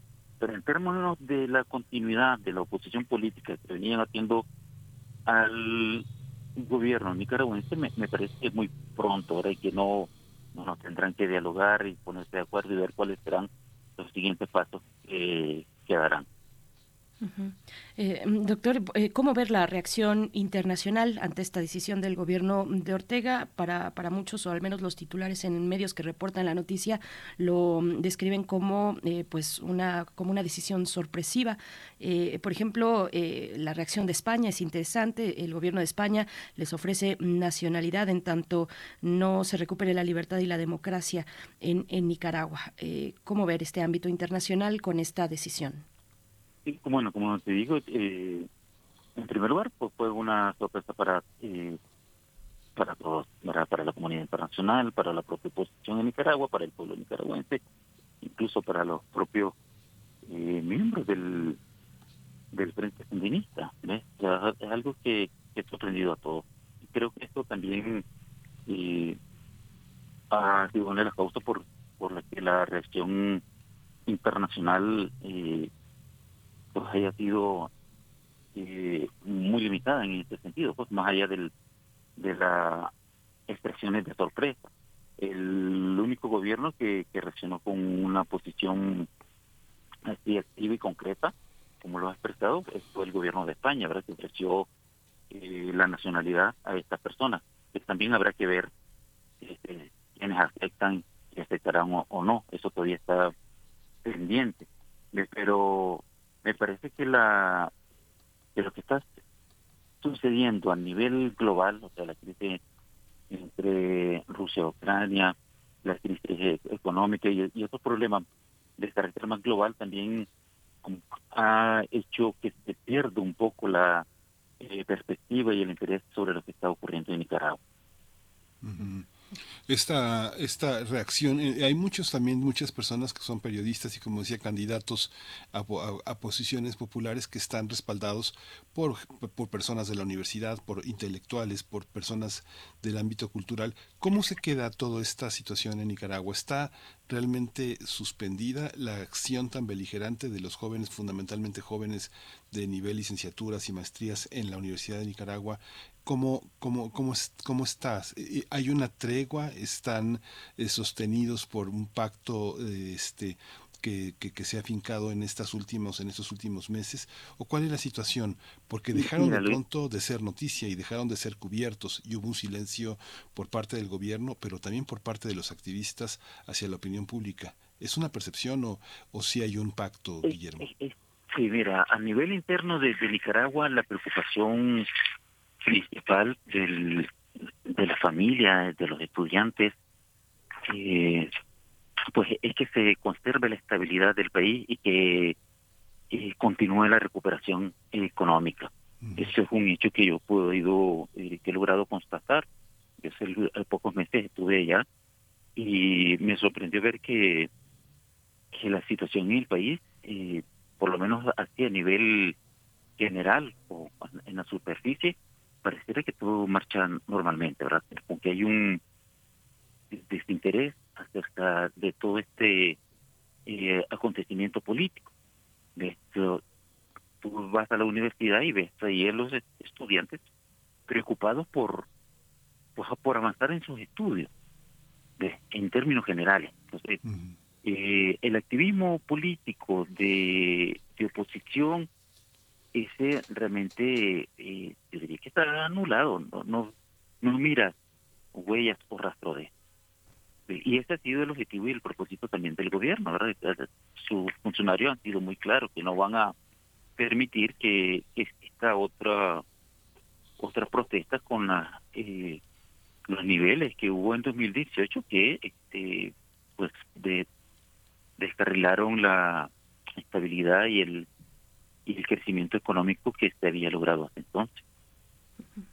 ¿Cómo se ve eh, el resto del gobierno, eh, los poderes legislativos, su composición, eh, el poder judicial, por supuesto, la respuesta de los jueces, por ejemplo, ante una medida como esta, a declarar como apátridas o que pierdan su nacionalidad personas que estuvieron presas, que fueron presas por cuestiones políticas? ¿Cómo se ve esa, ese panorama de los partidos políticos o la composición política que se ha gestado en estos años en, en Nicaragua, doctor? Es que la, la oposición política prácticamente ha, sido desarticulada. Entonces los poderes del Estado todos cierran, cierran fila en torno al, al gobierno, ¿verdad? Y hay una cuestión eh, muy fuerte. Entonces se ve como un, un solo, digamos, un solo aparato que está en función de, de los mismos objetivos. Entonces en este sentido eh, eh hay una coherencia total, una coordinación entre, entre los distintos poderes. Y, y claro, la, población también ve eh, a estos funcionarios como parte del, del, sistema político nicaragüense, pues que ha venido eh, consolidando eh, en los últimos años. Pues eh, es un panorama cada vez más cada vez más complicado. Yo te preguntaría, Guillermo, también por el caso eh, eh, de este gran escritor Sergio Ramírez que tuvo el respaldo de muchas personas, de muchos escritores y de muchas instituciones, no no solo a nombre de la Universidad de Guadalajara, de donde él ha recibido premios, de la Complutense, donde es conferencista, de muchos espacios fundamentales, este de la Cátedra Alfonso Reyes en, en Monterrey, muchos espacios se solidarizaron con Sergio Ramírez, que no solo es una persona, sino es una es un representante de todo un movimiento, ¿no? Digamos, detrás de Sergio Ramírez hay una historia de Nicaragua. ¿Cómo entender todavía esa situación? Mira, Sergio Ramírez en realidad es una es una figura este, literaria centroamericana, no es no solo nicaragüense, ha trascendido las fronteras en, en este sentido. Y su activismo eh, eh, por la promoción del, de la escritura, de la narrativa, de la literatura centroamericana, pues también es muy es fructífera, ¿ves? trasciende todas eh, las fronteras nicaragüenses. Y en este sentido pues se comprende el, el, el respaldo internacional que tiene el prestigio, incluso el, el cariño de muchos centroamericanos y sobre todo desde el mundo intelectual y letrado, porque es una figura eh, pues con, mucho prestigio. Ahora bien, lo, que ocurre en el interno de Nicaragua es que en, términos de, de sus planteamientos políticos, como, como de la misma oposición en general, eh, pues han perdido mucho espacio en, Nicaragua. Es decir, en Nicaragua ahora a nivel interno eh, no, existe medios de, comunicación que puedan eh, promover el debate o la discusión en torno a las ideas o a las propuestas de los, de los grupos de oposición. Y en este sentido, bueno, de hecho, incluso encuestas como Galor revelan que que los nicaragüenses, incluso aunque no sean afectos partidarios del gobierno, o que incluso se, eh, se consideran como opositores, expresan claramente que no se identifican con ninguna de las agrupaciones políticas de oposición, ni con los líderes que, eh, pues, de, estas agrupaciones que ahora han, sido liberados. Este es un fenómeno muy, muy complejo. Entonces, llegar a los sectores populares, digamos, a los, a los, nicaragüenses de, de menor eh, nivel de escolaridad o de menos recursos económicos, eso es, es mucho más difícil y, complejo y en este sentido considero que el gobierno ha logrado eh, responder a algunas necesidades de este sector y, y, por eso tiene eh, en buena medida un respaldo eh, popular, diría yo, porque da respuesta a necesidades eh, muy sentidas de la población. Pues, ay, qué complejo y qué eh, pues tristeza da hablar en estos términos de, un país tan querido, de un país hermano eh, latinoamericano, Nicaragua. Pues no, no es fácil acercarnos a, este tipo de pues de apreciaciones a estos momentos. Pero bueno, como lo dijo el mismo Sergio Ramírez, quien es también Premio Cervantes, dijo desterrados, apátridas, pero libres. Eh, es en una de las entregas periodísticas que, ha realizado recientemente con, con respecto este tema. Doctor, pues le agradecemos mucho, doctor Guillermo Fernández Sampié. Gracias por esta participación, profesor en la Facultad de Filosofía y Letras de la UNAM. Eh, muchas gracias y bueno, pues estaremos pendientes del, del destino de estas 222 personas apátridas ahora, eh, pues ahora ya eh, con residencia en, en los Estados Unidos, a ver si avanza también la cuestión, la propuesta de España de pues darles la nacionalidad española, pero bueno, está esto en proceso y en marcha. Muchas gracias por el momento, doctor Fernández. Muchas gracias a usted. Tenga un excelente día. Muchísimas gracias. Pues sí, España abre las puertas. Allá está Sergio Ramírez, eh, pues refugiado, refugiado. Su gran biblioteca, su casa, sus amores, sus, todo está allá en Managua, este, pues cerrado por lo pronto. Pues vamos a, vamos a ir con música. Vamos a escuchar eh, Welcome to the Jungle de Guns N' Roses. Gracias, Radio Nicolaita.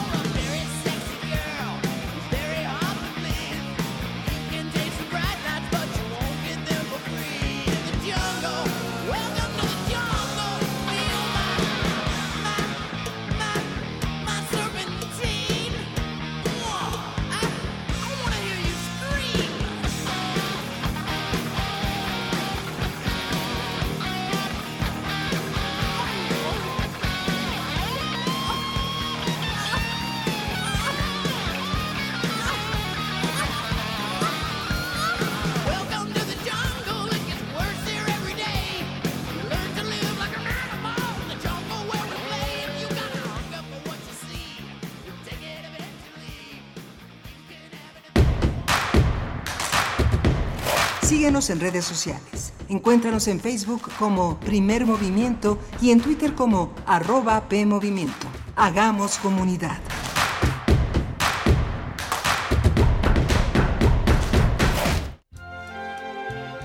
Norman Mailer, Norman Mailer, Norman Mailer. La generación del nuevo periodismo. La generación del nuevo periodismo. 2023. 100 años de su nacimiento.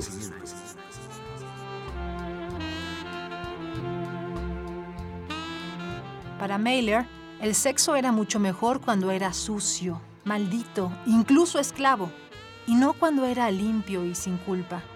Porque la culpa era la arista existencial del sexo. Sin culpa, el sexo carecía de sentido. Carecía de sentido.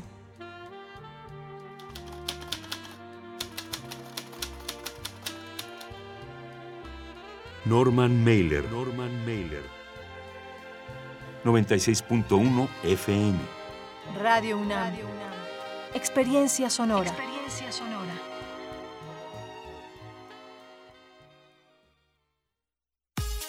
La Universidad Autónoma Chapingo, institución dedicada a la enseñanza, investigación, servicio y difusión en ciencias agropecuarias y forestales, fundada en 1854, invita a participar en el concurso de selección 2023. Registro de aspirantes del 1 de febrero al 31 de marzo en dse.chapingo.mx diagonal aspirantes. Aplicación del examen 20 de mayo. Mayores informes al teléfono 800 503 4774. Cuando defiendo la democracia, defiendo el derecho que tienen tus hijos e hijas para tener un mejor futuro. Cuando defiendo la democracia, defiendo el derecho que tienen todas las personas con discapacidad de ser tomadas en cuenta. Defendemos a quienes antes no podían votar. Cuando defiendo la democracia, defiendo todo lo que hemos logrado las y los mexicanos junto con nuestro INE. Pero sobre todo, cuando defendemos la democracia, defendemos nuestro derecho al voto libre. Porque el voto libre no se toca.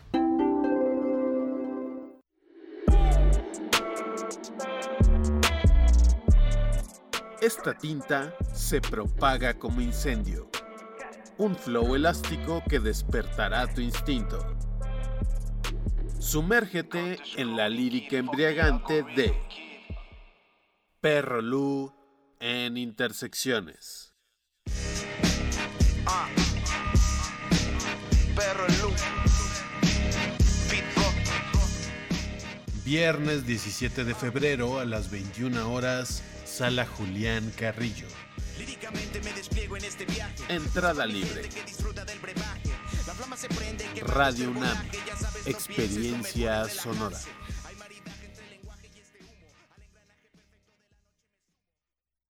Los años 40 en Nueva Orleans, un empleado de correos, solterón, muy probablemente homosexual reprimido, su madre castrante y controladora y una fotografía pornográfica provocan una tragedia de la que los personajes no pueden escapar.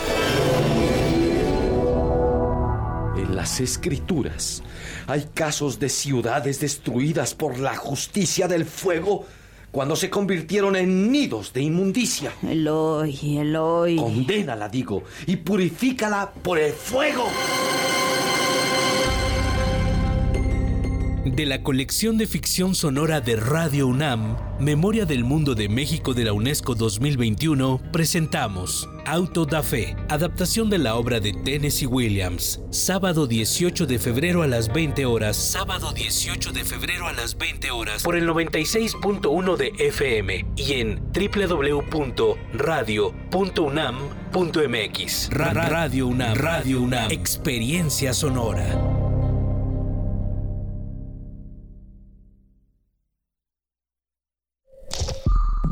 Es muy tedioso hacer siempre lo mismo. No dejes que el aburrimiento apague tu imaginación. Escucha Escaparate 961 con los eventos culturales del momento. Viernes a las 15:15 horas por Radio UNAM. Entretenimiento y cultura. Radio UNAM. Experiencia sonora.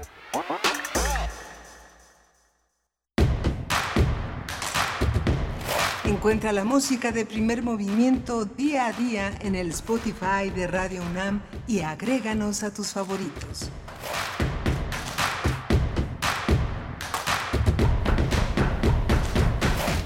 Hola, buenos días. Son las 9 de la mañana con cuatro minutos de este miércoles 15 de febrero. Estamos en primer movimiento aquí en Radio NAM, en Adolfo Prieto 133, en la Colonia del Valle, haciendo comunidad con ustedes después de dos horas pues de intensa, de intenso trabajo, de intensa información.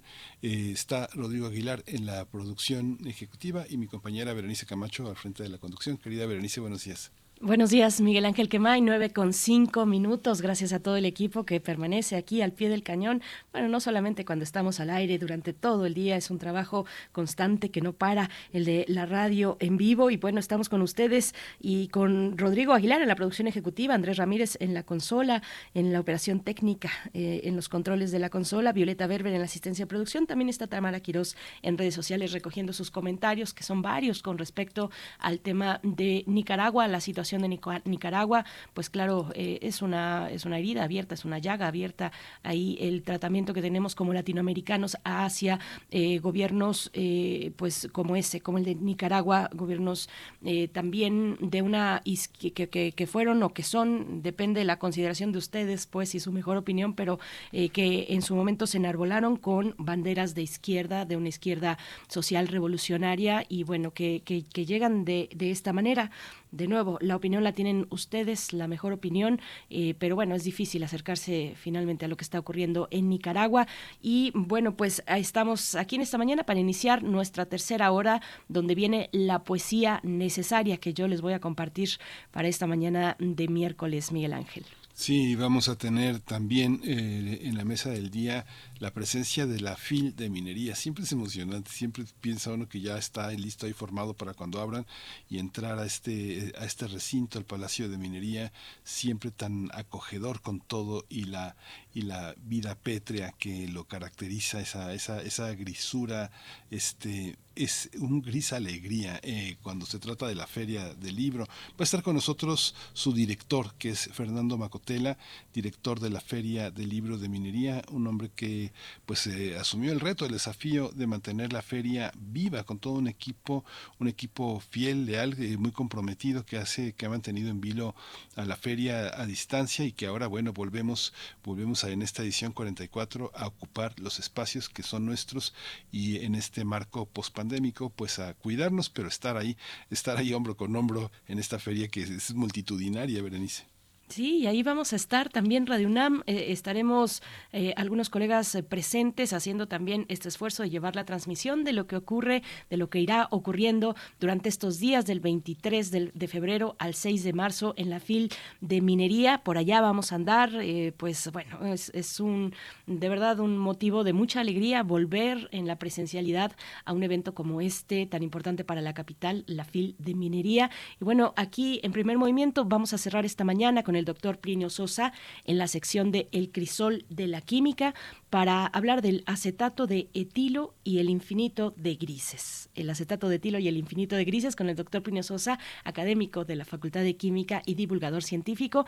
Pero antes, antes de ello, Miguel Ángel, si no tienes otro comentario, nos vamos con la poesía. Vamos, vamos a la poesía. Vamos allá.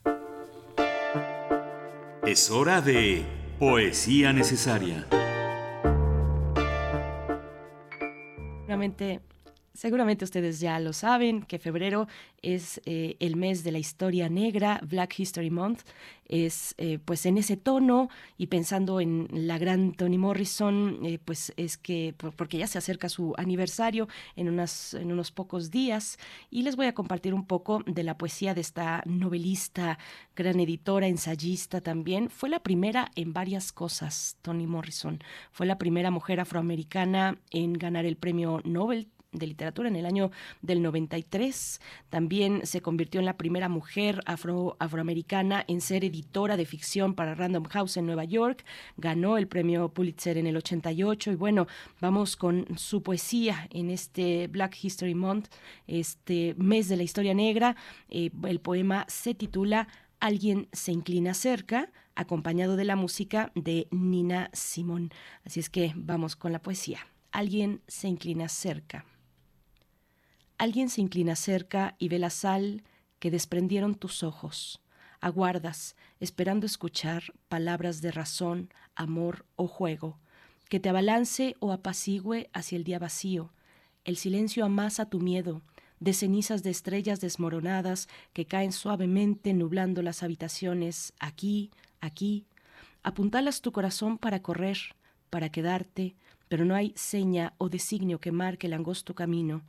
Luego acaricia tu piel un aliento, la sal que desprendieron tus ojos, y recuerdas un llamado claro, tan claro, jamás volverás a morir. Una vez más sabes que jamás volverás a morir.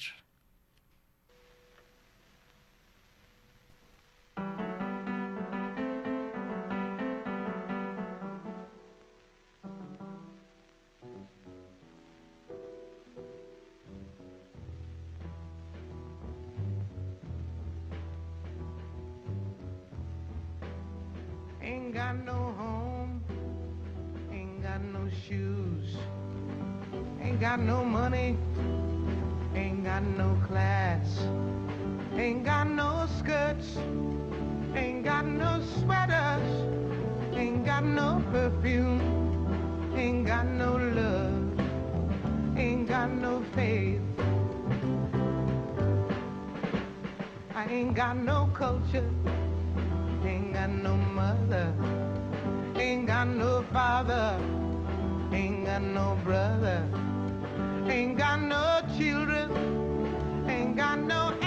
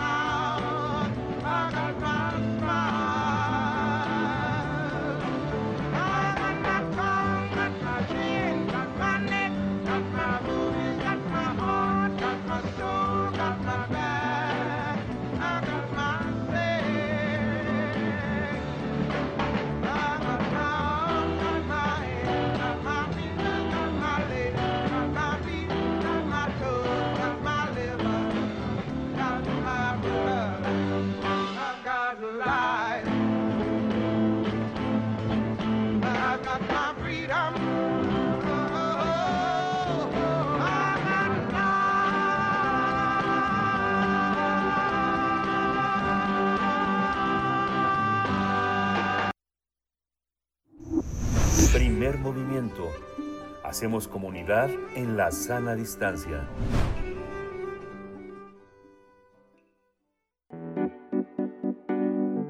La mesa del día. El próximo 23 de febrero y hasta el 6 de marzo se va a realizar la edición 44 de la Feria Internacional del Libro del Palacio de Minería, que este año tiene a Guanajuato como un estado invitado y que regresa al formato además presencial tras dos años en los que fue realizada de forma virtual por la pandemia de COVID-19. La FIL del Palacio de Minería contará con la presencia de 180 expositores y 420 sellos editoriales que reunirán a autores, lectores, editores, libreros, bibliófilos, académicos e impresores, así como a estudiantes y profesionistas. El programa incluye 1.192 actividades, en su mayoría presentaciones de libros, revistas y publicaciones electrónicas, así como charlas y conferencias, lecturas y narraciones en voz alta y recitales. Los asistentes al Palacio de Minería también van a disfrutar de mesas redondas, talleres y entregas de premios. Además, se realizarán las eh, decimoséptimas jornadas juveniles, la séptima jornada de novela negra, la octava jornada de literatura de horror, la décima jornada de cómic y el décimo segundo ciclo de poesía nacional, entre otras actividades. Guanajuato, el estado invitado, ha preparado 68 actividades, entre las que están el homenaje al 40 aniversario luctuoso de Jorge Ibargüengoitia. Bueno, pues vamos a tener una charla sobre el regreso al formato presencial de la edición número 44 de la FIL del Palacio de Minería, que tiene, como hemos dicho, a Guanajuato como estado invitado. Y nos acompaña esta mañana Fernando Macotela, director de la Feria del Libro del Palacio de Minería. Gracias, qué gusto eh, compartir este espacio. Fernando Macotela, bienvenido a Primer Movimiento. Gracias, muy amables. Estimado Fernando, pues vamos a volvernos a topar allá en la allá en el Palacio de Minería. ¿Cómo, cómo hay muchas cosas que regresan, ¿no? auténticamente y me da la impresión de que regresan porque ya no son ya no son este ya son una institución, ni siquiera son de alguien que las organiza, sino son de la gente que las ha sostenido durante años, como las jornadas juveniles, la de literatura de horror, la de cómic, la de novela negra, es de la gente, ¿no? Sí. ¿Escuchas, Fernando? Bueno. Sí, hola, hola. Ah, perdón, es que de pronto dejé de oír. Ah, no, te decía que hay muchas actividades que ya no le pertenecen a nadie, sino a todos. La de novela negra, las jornadas juveniles, la jornada de literatura de horror, se han convertido en instituciones y regresa. Hay muchas cosas que regresan. ¿Cómo está el significado de ese regreso de cosas que, que, que prometen ser permanentes, Fernando? Eh, bueno, eh, de, lo acabas de decir me da mucho gusto que así se aprecie, ¿no? Que eh, pertenecen a todos, así como yo diría también de la de la feria, ¿no? De la que se dice pues, que es un clásico ya de la de la Ciudad de México. Eh, Además, pienso que depende de un gran esfuerzo de los eh, de los autores, de mi querido amigo Vicente Quirarte, ¿no? Con la novela de horror y los que se han encargado de cada una de estas eh, especialidades, podríamos eh, podríamos decir, ¿no?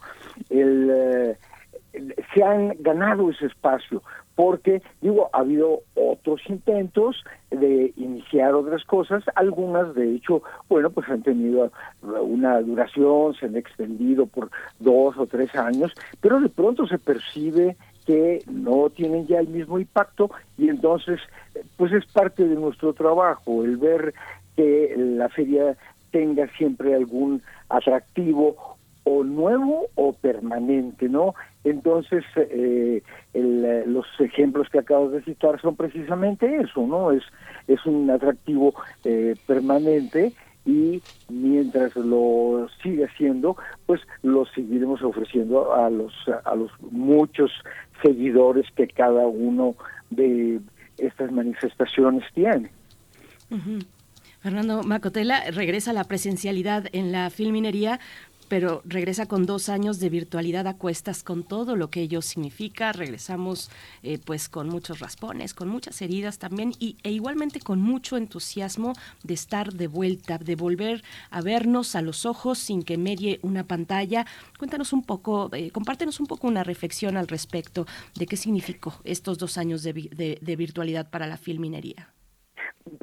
Para nosotros eh, fue primero, vamos, todos estábamos bajo la presión eh, ¿por qué no decirlo? Muchas veces el miedo del inicio de la pandemia, con todo lo que provocaba, las noticias tan alarmantes que había, y bueno, una cosa que nos amenazaba a todos, ahí no se salvaba este nadie, y encima de eso, bueno, pues el, el llamado del rector había sido la universidad no se detiene, entonces no nos podíamos detener, pero había que adaptarse a las circunstancias, ¿no?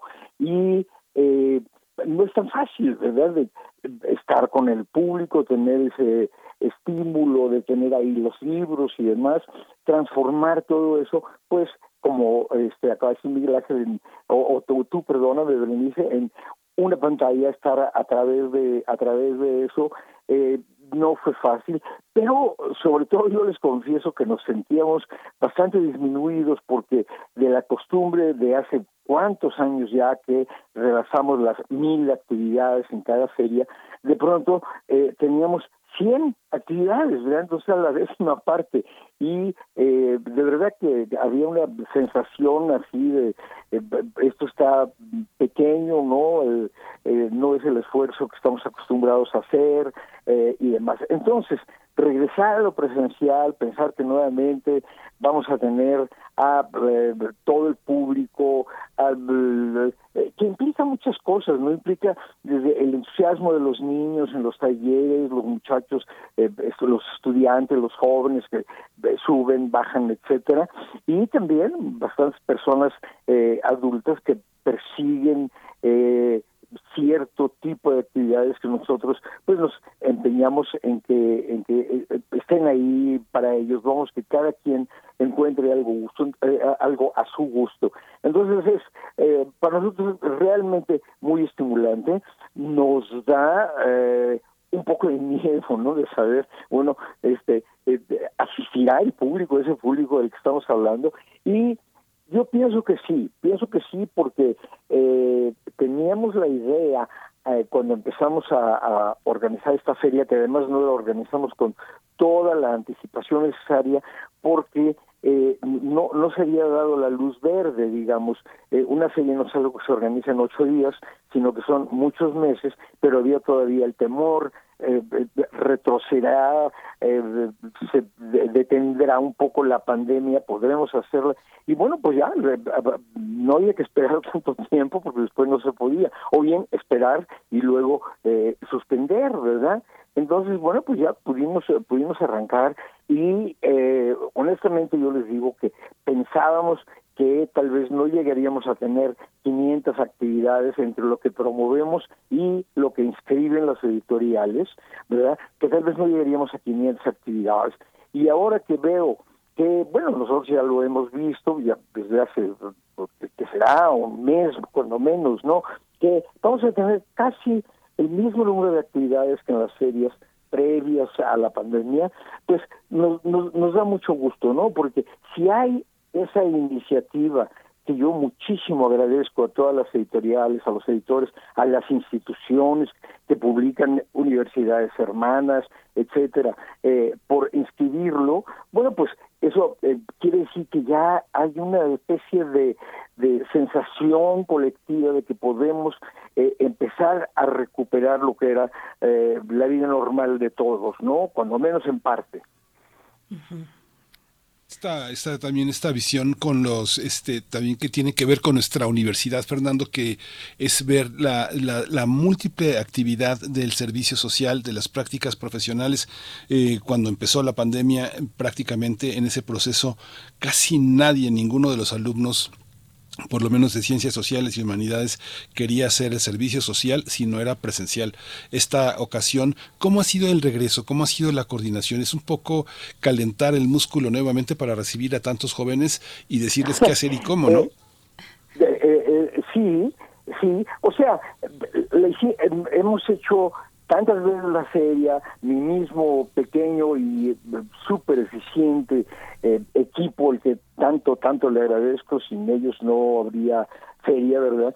Eh, el, entonces, no, no tenemos que descubrir nada. Al principio, al principio te confieso que dije, bueno, pues esto es como empezar desde cero, ¿verdad? Cuando yo decía, pues a ver cuántas actividades eh, llegan. Pero cuando se empezó a recuperar a, a través de la solicitud de inscripciones para las actividades, el, el ritmo normal, pues entonces eh, ya empezamos a hacer lo que sabíamos hacer. voy a poner un ejemplo un poco eh, bobo, me disculpo por eso, pero es como andar en bicicleta, ¿no? Dicen que cuando uno aprende a andar en bicicleta eso nunca se olvida.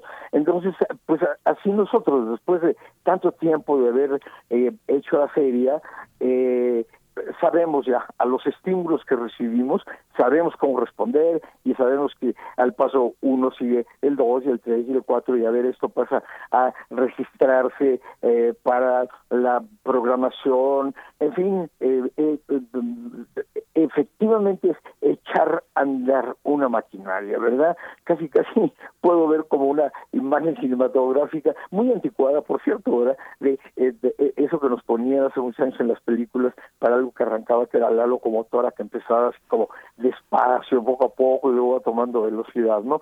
Así, así nos ha pasado en, en buena medida, ¿no?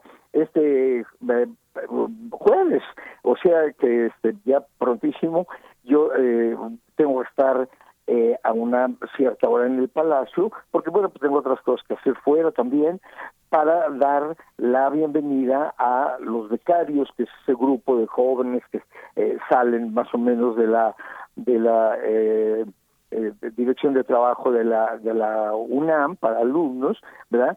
Para pues darles la bienvenida y decirles más o menos lo que se persigue. Algunos vuelven, eh, es, un, es en función de también de, los años o semestres que llevan eh, ya cursados y demás, ¿no?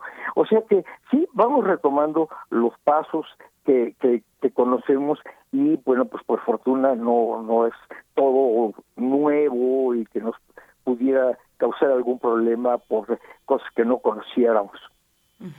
Fernando Macotela. Y bueno, además eh, voy a volver un poquito a lo que mencionaba Miguel Ángel, estas actividades fijas que ya se han ganado un espacio, eh, las, las, jornadas que mencionaba Miguel Ángel. Además de ello, tenemos que para esta edición de la Filminería, Guanajuato es el estado invitado. Guanajuato, un estado mm, eh, de cultura, de letras, de artes, y en ese marco tendrán la conmemoración del aniversario de Jorge Ibargüengoitia. Cuéntanos un poco de Guanajuato como estado invitado este aniversario del gran escritor eh, eh, Jorge Ibargüengoitia y de lo que y otras cosas, porque también hay presentaciones del libro con, con, esa con esa mirada, eh, el de 50 años del Festival Internacional Cervantino, en fin, háblanos un poco de Guanajuato en la fil de minería.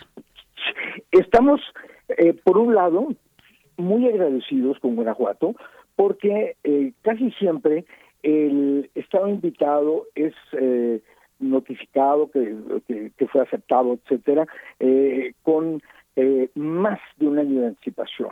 En general, cuando damos la conferencia de prensa de clausura de la feria, Está ahí el representante del Estado invitado que informa de, cómo le fue en sus actividades, etcétera, y está ya también el representante del Estado invitado del año siguiente que da un pequeño anticipo de sus actividades. Bueno, esto no pudo suceder eh, esta vez, ¿no? Eh, la, la notificación de la aceptación, el agradecimiento, en este caso a Guanajuato, pues eh, tuvo lugar mucho, mucho tiempo después. Entonces yo les agradezco muchísimo a todos los amigos de Guanajuato, estado con el que yo tengo una una relación especial porque pues allá en sus inicios yo dirigí eh, eh, dos años el Festival Cervantino, avancé el, o sea, el segundo y el tercer año y avancé un, poco el, el, el, Festival del cuarto año. Entonces, eh, si bien no son ya las mismas personas con las que trabajé, fue hace mucho tiempo, pero todo el mundo ha tenido un entusiasmo, eh, eh, se, eh, y se armaron un programa muy rico, muy nutrido, que casi llega a las 70 actividades, que son muchas actividades, ¿verdad?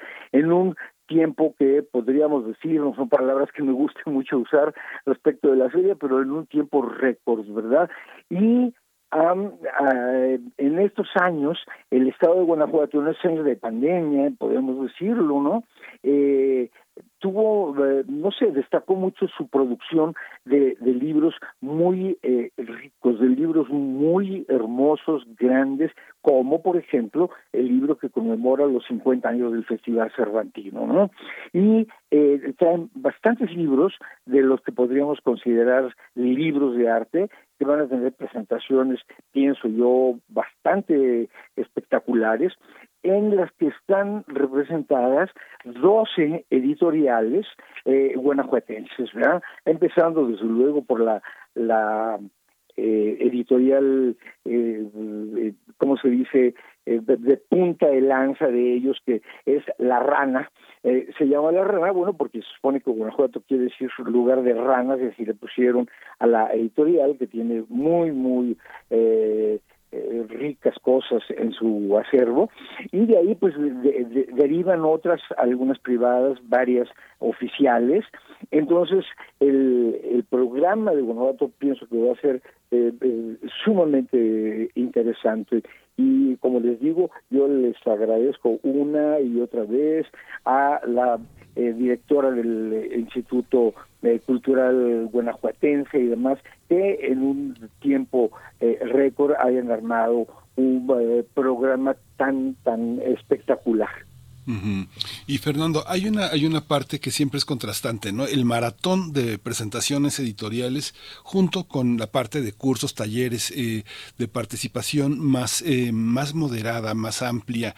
¿Cómo, cómo último, este, perdóname, generar... perdóname, no te escuché lo último. Sí, la, la, la, largueza que tienen las presentaciones editoriales, mucha gente dice, se queda con, este, se queda con picada, con eh, que duren más, pero así son sí. los maratones. Y por otra parte están los talleres, las experiencias más, más eh, de los cursos, de, las, de los centenarios que se celebran, las efemérides que tienen más, más largueza. ¿Cómo compaginar estos dos ámbitos? ¿Tiene que ver con el desarrollo académico y por otra parte el propio desarrollo comercial de las editoriales que sobre todo buscan exhibir eh, sus novedades? Bueno, esa, esa, esa parte eh, la llevan las propias editoriales, evidentemente, uh -huh. ¿no?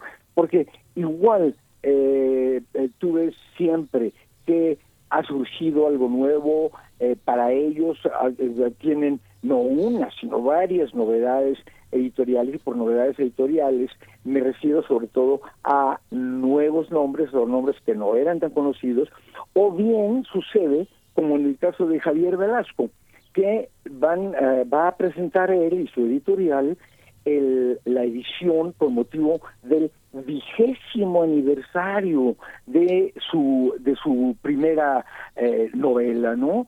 Entonces, a mí se me hace casi increíble porque eh, tengo la sensación de que fue hace cuatro o cinco años que él llegó con su diablo, ¿verdad? Como como le decimos, y sin embargo han pasado 20 años, ya hasta se hizo eh, una eh, serie de televisión y demás, y ya llega Javier con 20 años más, era un joven escritor, bueno, sigue siendo joven, no es que sea un viejo, pero 20 años son 20 años, y llega para hablar eh, de lo que ha significado para él eh, el, tiempo que ha pasado, el éxito que supuso ese libro.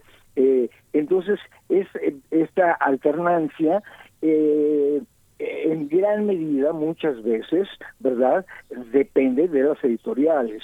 Si nosotros tenemos alguna noticia, evidentemente les decimos, estamos interesados en que presenten ustedes esto o aquello pero hay cosas de, de, que no podemos saber porque bueno son cosas que han estado pasado, pasando dentro de las editoriales.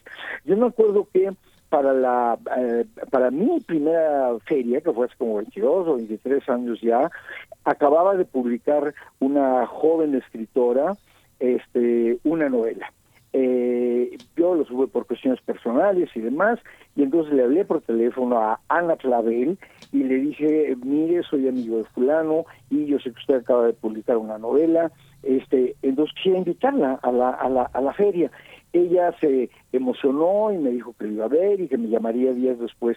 Yo me sorprendí muchísimo, la verdad, cuando me llamó a los tres o cuatro días para decirme, eh, ay, maestro, me da pena muchísimo, pero fíjese que mi editorial no está de acuerdo en presentar el, el libro, ellos no piensan que las presentaciones eh, tengan tanto impacto y demás y pues no no me han no me han este autorizado que se presente ahí verdad y eh, pues qué cambio tan grande verdad claro entonces andábamos por las 200 actividades y después como ustedes saben que hace mucho tiempo lo dije hace un rato eh, hemos superado las mil actividades vamos a tener casi mil doscientos este año y una de esas actividades es la presentación de la más reciente novela de Ana Clavel, qué contraste, ¿verdad? Con, hace 20 años que ahora pues fue de las de las eh, primeras cosas que su editorial eh, nos propuso. Entonces también desde adentro nosotros vamos viendo cómo cambia el panorama, cómo cambian las actitudes, eh, los editores van teniendo diferentes impactos de lo que sucede en el mercado y en las ferias, que son muy importantes, porque a falta de suficientes librerías en nuestro país, en todo el país, ¿verdad? Eh, en la Ciudad de México podemos tener la impresión de que hay muchas librerías, pero no son muchas, ¿verdad? Ciertos barrios están beneficiados con más librerías, yo diría que en el sur eh, hay bastantes, pero en el norte de la ciudad no, no, no abundan. Y nosotros también nos vamos dando cuenta del impacto que diferentes iniciativas nuestras eh, van teniendo, ¿no? Y nos da mucho gusto, por ejemplo, nosotros, yo pienso que fue en nuestra, bueno, en, en, yo hablo a partir de mi llegada, ¿verdad? Pero debe haber sido la feria 22 o 23, cuando se acercaron unos jóvenes para decirnos que estaban lanzando una editorial y, y, demás, pero pues que ellos no tenían dinero, en fin. Y entonces encontramos por ahí un lugarcito realmente muy pequeño, pero muy, muy bien este ubicado, que inclusive llegamos a llamar el Metro de Oro porque estaba, estaba muy bien ubicado, mucha gente pasaba por ahí. Y así empezó a asistir la editorial Sexto Piso a la feria. Ahora Sexto Piso pues tiene metros y metros, tiene un acervo de los más interesantes de las eh, editoriales en este país, no nada más por los eh, autores nacionales que ha dado a conocer, sino una serie de autores eh, internacionalmente famosos e importantes y este también clásicos, algunos clásicos que ha, que ha incluido, ¿no? En este momento hice el esfuerzo, creo que no puedo acordaros de ninguno, pero es que nosotros pues tenemos ahí el desfile de las inscripciones y de los libros y pues vamos a tener eh, 800, déjeme ver dónde está mi hojita esta, porque eh, de las 1192 actividades que por cierto ustedes mencionaron antes de que eh, me uniera yo con eh, ustedes en el aire, de esas 1.192 actividades, 889, o sea, prácticamente 890 son presentaciones editoriales, libros, revistas, publicaciones electrónicas, etcétera. Es un 70% de, eh, de, del total de más de mil actividades, o sea que son bastantes, ¿verdad? Sí. Sí, es un mundo, es un mundo de actividad literaria y entre, digamos, una parte importante de la feria también son las efemérides. Las efemérides porque pues es una manera de hacer memoria es una manera incluso de trazar genealogías literarias y bueno, en esta edición por supuesto que está, que está presente ese segmento de las efemérides, Fernando Macotela, que nos puedas contar un poco pues quiénes, eh, a, quienes estaremos conmemorando, regresa trayendo al presente, rescatando de la memoria, eh, que nos cuentes un poco de esa parte. Eh, por supuesto, Denise, me gusta mucho eso de rescatando la memoria porque por eso empezamos a hacerlas desde mi primera eh, feria, ¿no? Eh, no nada más eso nos da una especie de estructura ya previa a, iniciar cualquier feria. El, es tenemos valga valga la, la, comparación una especie de árbol de navidad sin nada, ¿verdad? Y entonces le empezamos a poner los los, los adornos y eh, les puedo yo decir a ustedes que de las primeras, primeras cosas que nos eh, ocupamos en general, es que hay que ocuparse de todo al mismo tiempo, ¿verdad? Entonces, digo, la, la guerra se gana en todos los frentes, pero eh, creo que lo que nos viene primero a la cabeza a quienes aquí trabajamos son las efemérides, precisamente. Y este año vamos a, recordar con muy diferentes actividades, que puede ser desde eh, lecturas de su obra, conferencias, mesas redondas, eh, bajo forma de homenajes, ¿no? En donde varias personas hablarán del autor en cuestión, eh, recitales de poesía, etcétera. Vamos a recordar a Álvaro Mutis, que habiendo nacido en Colombia pasó la mayor parte de su vida en México, yo podría decir que así como fue un gran colombiano, fue un gran mexicano también, a Ricardo Garibay, a eh, una figura señera de la Universidad Nacional Autónoma de México, ¿no? Que fue don Rubén Bonifaz Muñoz, gran traductor de los clásicos griegos y latinos, eh, y a todos ellos por el centenario de su nacimiento. También a la cuentista Dolores Castro, que nos abandonó el año pasado, o sea que ella, eh, habiendo nacido en 1923, estuvo a punto de llegar a cumplir 100 años y bueno, pues eh, no llegó, pero la recordamos, ¿no? Eh, a doña Raquel Tibol, la eh, infalible crítica de arte, ¿verdad? Crecimos eh, todos, yo mismo crecí leyendo crónicas de ella, ¿no? A Italo Calvino, el, el destacado autor italiano, que falleció desde 1985, pero que tuvo una relación especial con México porque su padre, antes de casarse, se vino a México y llegó en plena revolución mexicana. ¿verdad? Y entonces vivió muy contento, él era agrónomo, sus conocimientos eran muy necesitados aquí, y él pasó eh, años, ¿quién, ¿quién lo dijera? Porque eran los años de la revolución que pues no tienen que haber sido muy fáciles para nadie, pero él recordó, el padre de Calvino recordó siempre, y Calvino en alguna de sus notas biográficas, no en los cuentos que él después dedicó a México, una vez que ya de adulto vino a México y demás, pero él eh, recordaba que cuando su padre a la hora de la comida, los domingos eh, o a veces en alguna cena, se ponía, así lo dice él, su traje claro de lino eh, para cenar, todos se ponían contentos porque ya sabían eso implicaba que les iba a contar recuerdos de sus aventuras en México. Entonces, eh, eh, era como una eh, presencia luminosa, digamos, la presencia de México en la mesa de la familia Calvino en Italia, ¿no? De Calvino, de hecho, después de que su padre estuvo en México varios años, regresó a Italia, se casó y volvió, pero ya no a México, sino a Cuba, en donde estuvo mm, poco tiempo, suficiente para que ahí naciera Italo Calvino. Italo Calvino nació en, en, en Cuba, pero eh, su familia ya no se quedó mucho, volvieron a, a Italia y desde allá él eh, con estos textos espléndidos nos hace ver lo que era nuestro país para ellos. Entonces, eh, en, el en el centenario de su nacimiento lo recordaremos. Y eh, también están Guslava Szymborska, esta extraordinaria poeta polaca ganadora del premio Nobel, Nadine Gordimer, la escritora sudafricana también ganadora del, del premio Nobel, y uno de los muy grandes escritores eh, norteamericanos, Norman Mailer, este, de quien cabría decir después de ellas dos, a quien no le dieron el premio Nobel, pero que fue tantos y tantos años eh, candidato, candidato a él, ¿no? Sí, sí, qué cosas, todo esto que comentas, Fernando. Sí, pues a Calvino maravilloso bajo el sol jaguar, todas esas crónicas tan llenas de humor de su viaje con su esposa en Chiapas, en Oaxaca.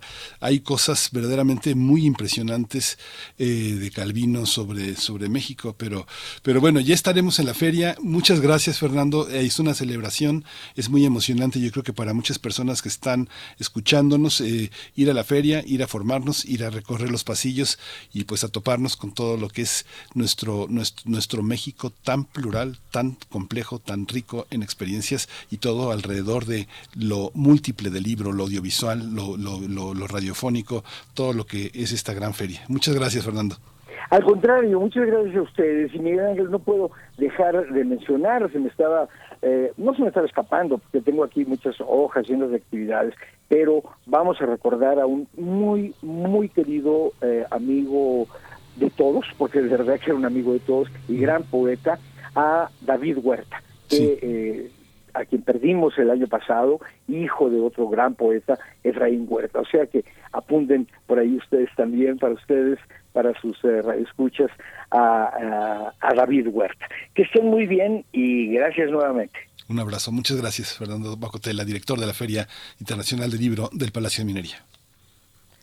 Muchas gracias. Bueno, pues sí, imperdibles eh, estas actividades, esta edición eh, 44 de la FIL del Palacio de Minería del 23 de febrero al 6 de marzo, Tacuba 5, Centro Histórico en Ciudad de México. Eh, estaremos por allá, eh, Radio UNAM estará presente llevando a ustedes a través de las ondas radiofónicas pues la eh, riqueza literaria que tiene lugar, que se conjunta ahí en la Filminería, filminería filminería.unam.mx para todos los detalles y no se pierdan ninguna de las actividades que les pueda interesar. Nosotros vamos a música, vamos a ir con música, sí, sí, nos vamos a ir con algo de los Foo Fighters, eh, una propuesta de la producción de primer movimiento, la canción se, se titula Run. Primer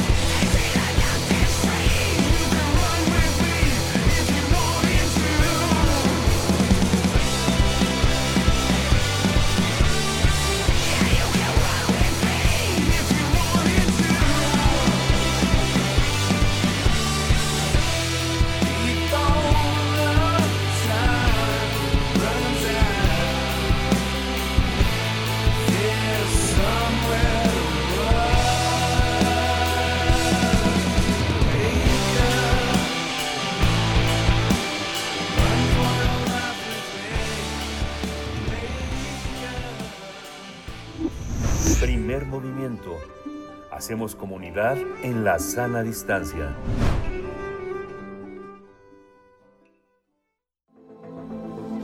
El crisol de la química. Estamos listos, listas para los hallazgos en esta mañana que tienen que ver con la química y que nos presenta cada ocho días, el miércoles, el doctor Plinio Sosa, académico de la Facultad de Química, divulgador científico, y hablaremos hoy del acetato de etilo y el infinito de grises. Doctor Plinio Sosa, buenos días, qué gusto saludarte. Buenos días, Bere, Miguel Ángel, buenos días. Hola, doctor, buenos días, bienvenido. El acetato de etilo es un líquido incoloro, volátil e inflamable. Tiene un olor dulce y frutal muy característico. El olor que detectamos y asociamos a los quitesmaltes y a algunos pegamentos es precisamente el del acetato de etilo. Los químicos clasificamos a los compuestos orgánicos dependiendo de los grupos presentes en sus moléculas. Los que tienen hidroxilos, OH, se clasifican como alcoholes. Los que tienen un grupo carbonilo, que es carbono doble enlace oxígeno, pueden ser aldehídos o pueden ser cetonas. Bueno, nuestro acetato de etilo, por su parte, pertenece a la familia de los ésteres. No éteres, sino ésteres. Sin embargo, antiguamente se le conocía como éter de vinagre, en alemán Essig Éter, y la contracción es quedó en éster, es de Essig y ter de éter. En la actualidad su nombre oficial es etanoato de etilo. Acetato de etilo es tan solo su apodo, o sea, etanoato de etilo alias acetato de etilo. Sobra decir que el acetato de etilo es el más representativo de todos los ésteres. Se prepara haciendo reaccionar ácido acético y etanol, y esta se trata de una reacción ácido-base. El acético es el ácido, ¿no?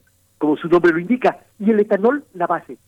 Como suele suceder, lo que se obtiene es agua más el producto de neutralización, en este caso el acetato de etilo. Esta reacción también es una condensación. En las reacciones de condensación, dos moléculas medianas reaccionan entre sí para dar lugar a una grandota y otra chiquita. La chiquita es el agua. Las moléculas de ácido acético tienen dos carbonos, son medianas. Las moléculas de etanol también tienen dos carbonos, son igualmente medianas. En cambio, las de acetato de etilo tienen cuatro carbonos, o sea, las moléculas de acetato de etilo casi duplican el tamaño y la masa de las otras dos.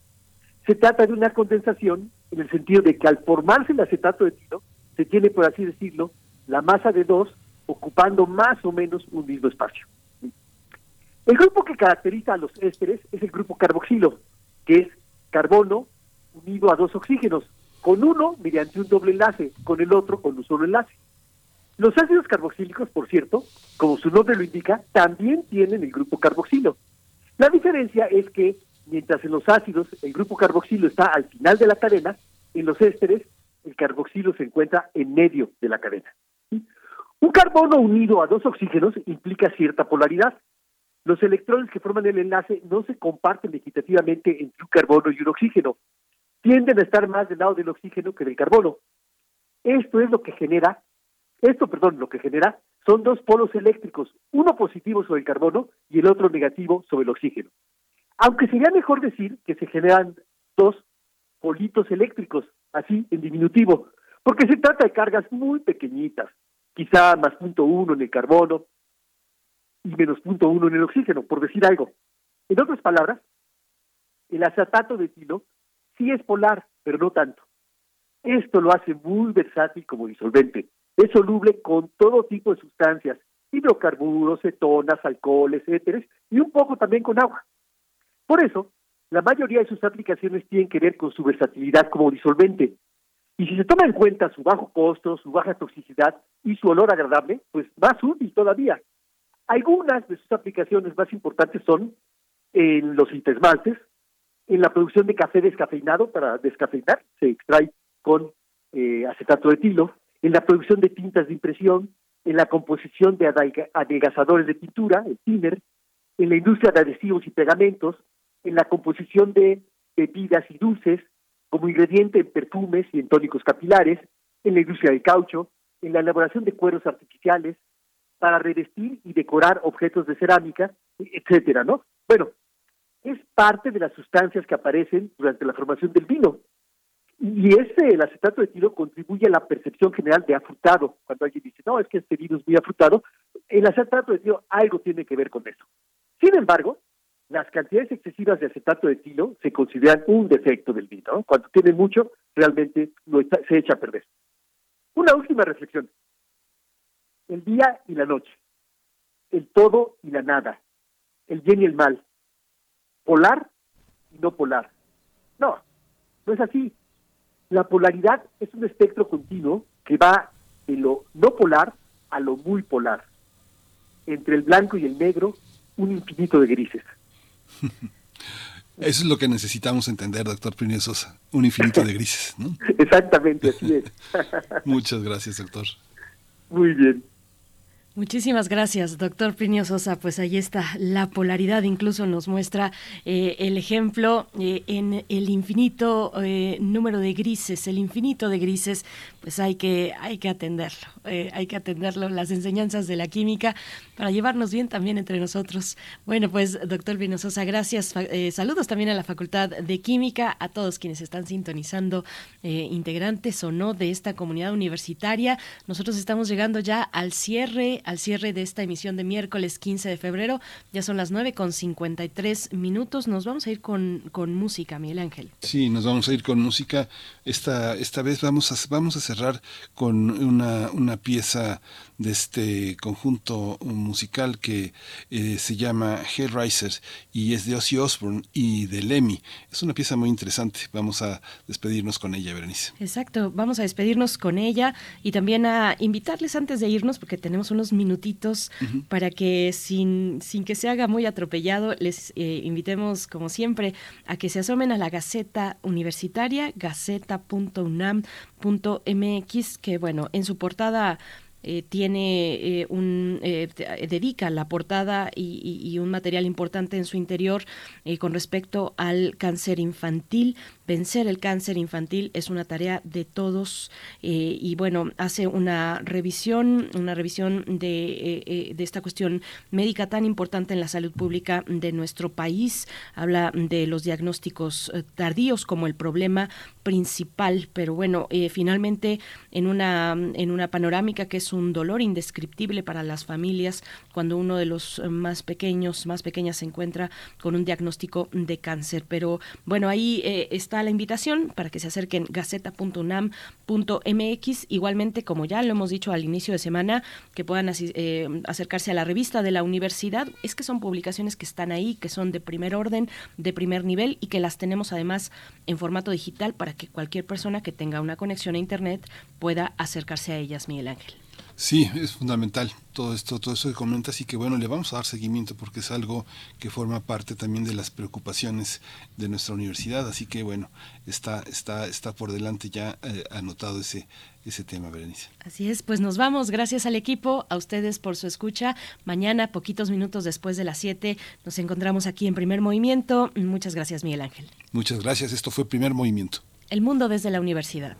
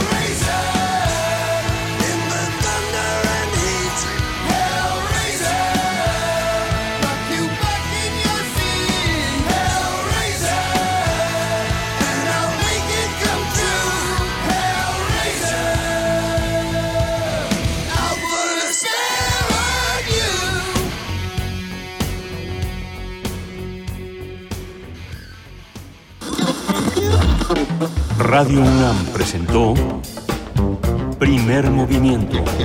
El mundo desde la universidad. Con Berenice Camacho y Miguel Ángel Gemain en la conducción. Rodrigo Aguilar y Violeta Berber, producción. Antonio Quijano y Patricia Zavala, noticias. Miriam Trejo, coordinación de invitados. Tamara Quirós, redes sociales. Arturo González, operación técnica. Locución, Tessa Uribe y Juan Staca. Quédate en sintonía con Radio UNAM. Experiencia sonora.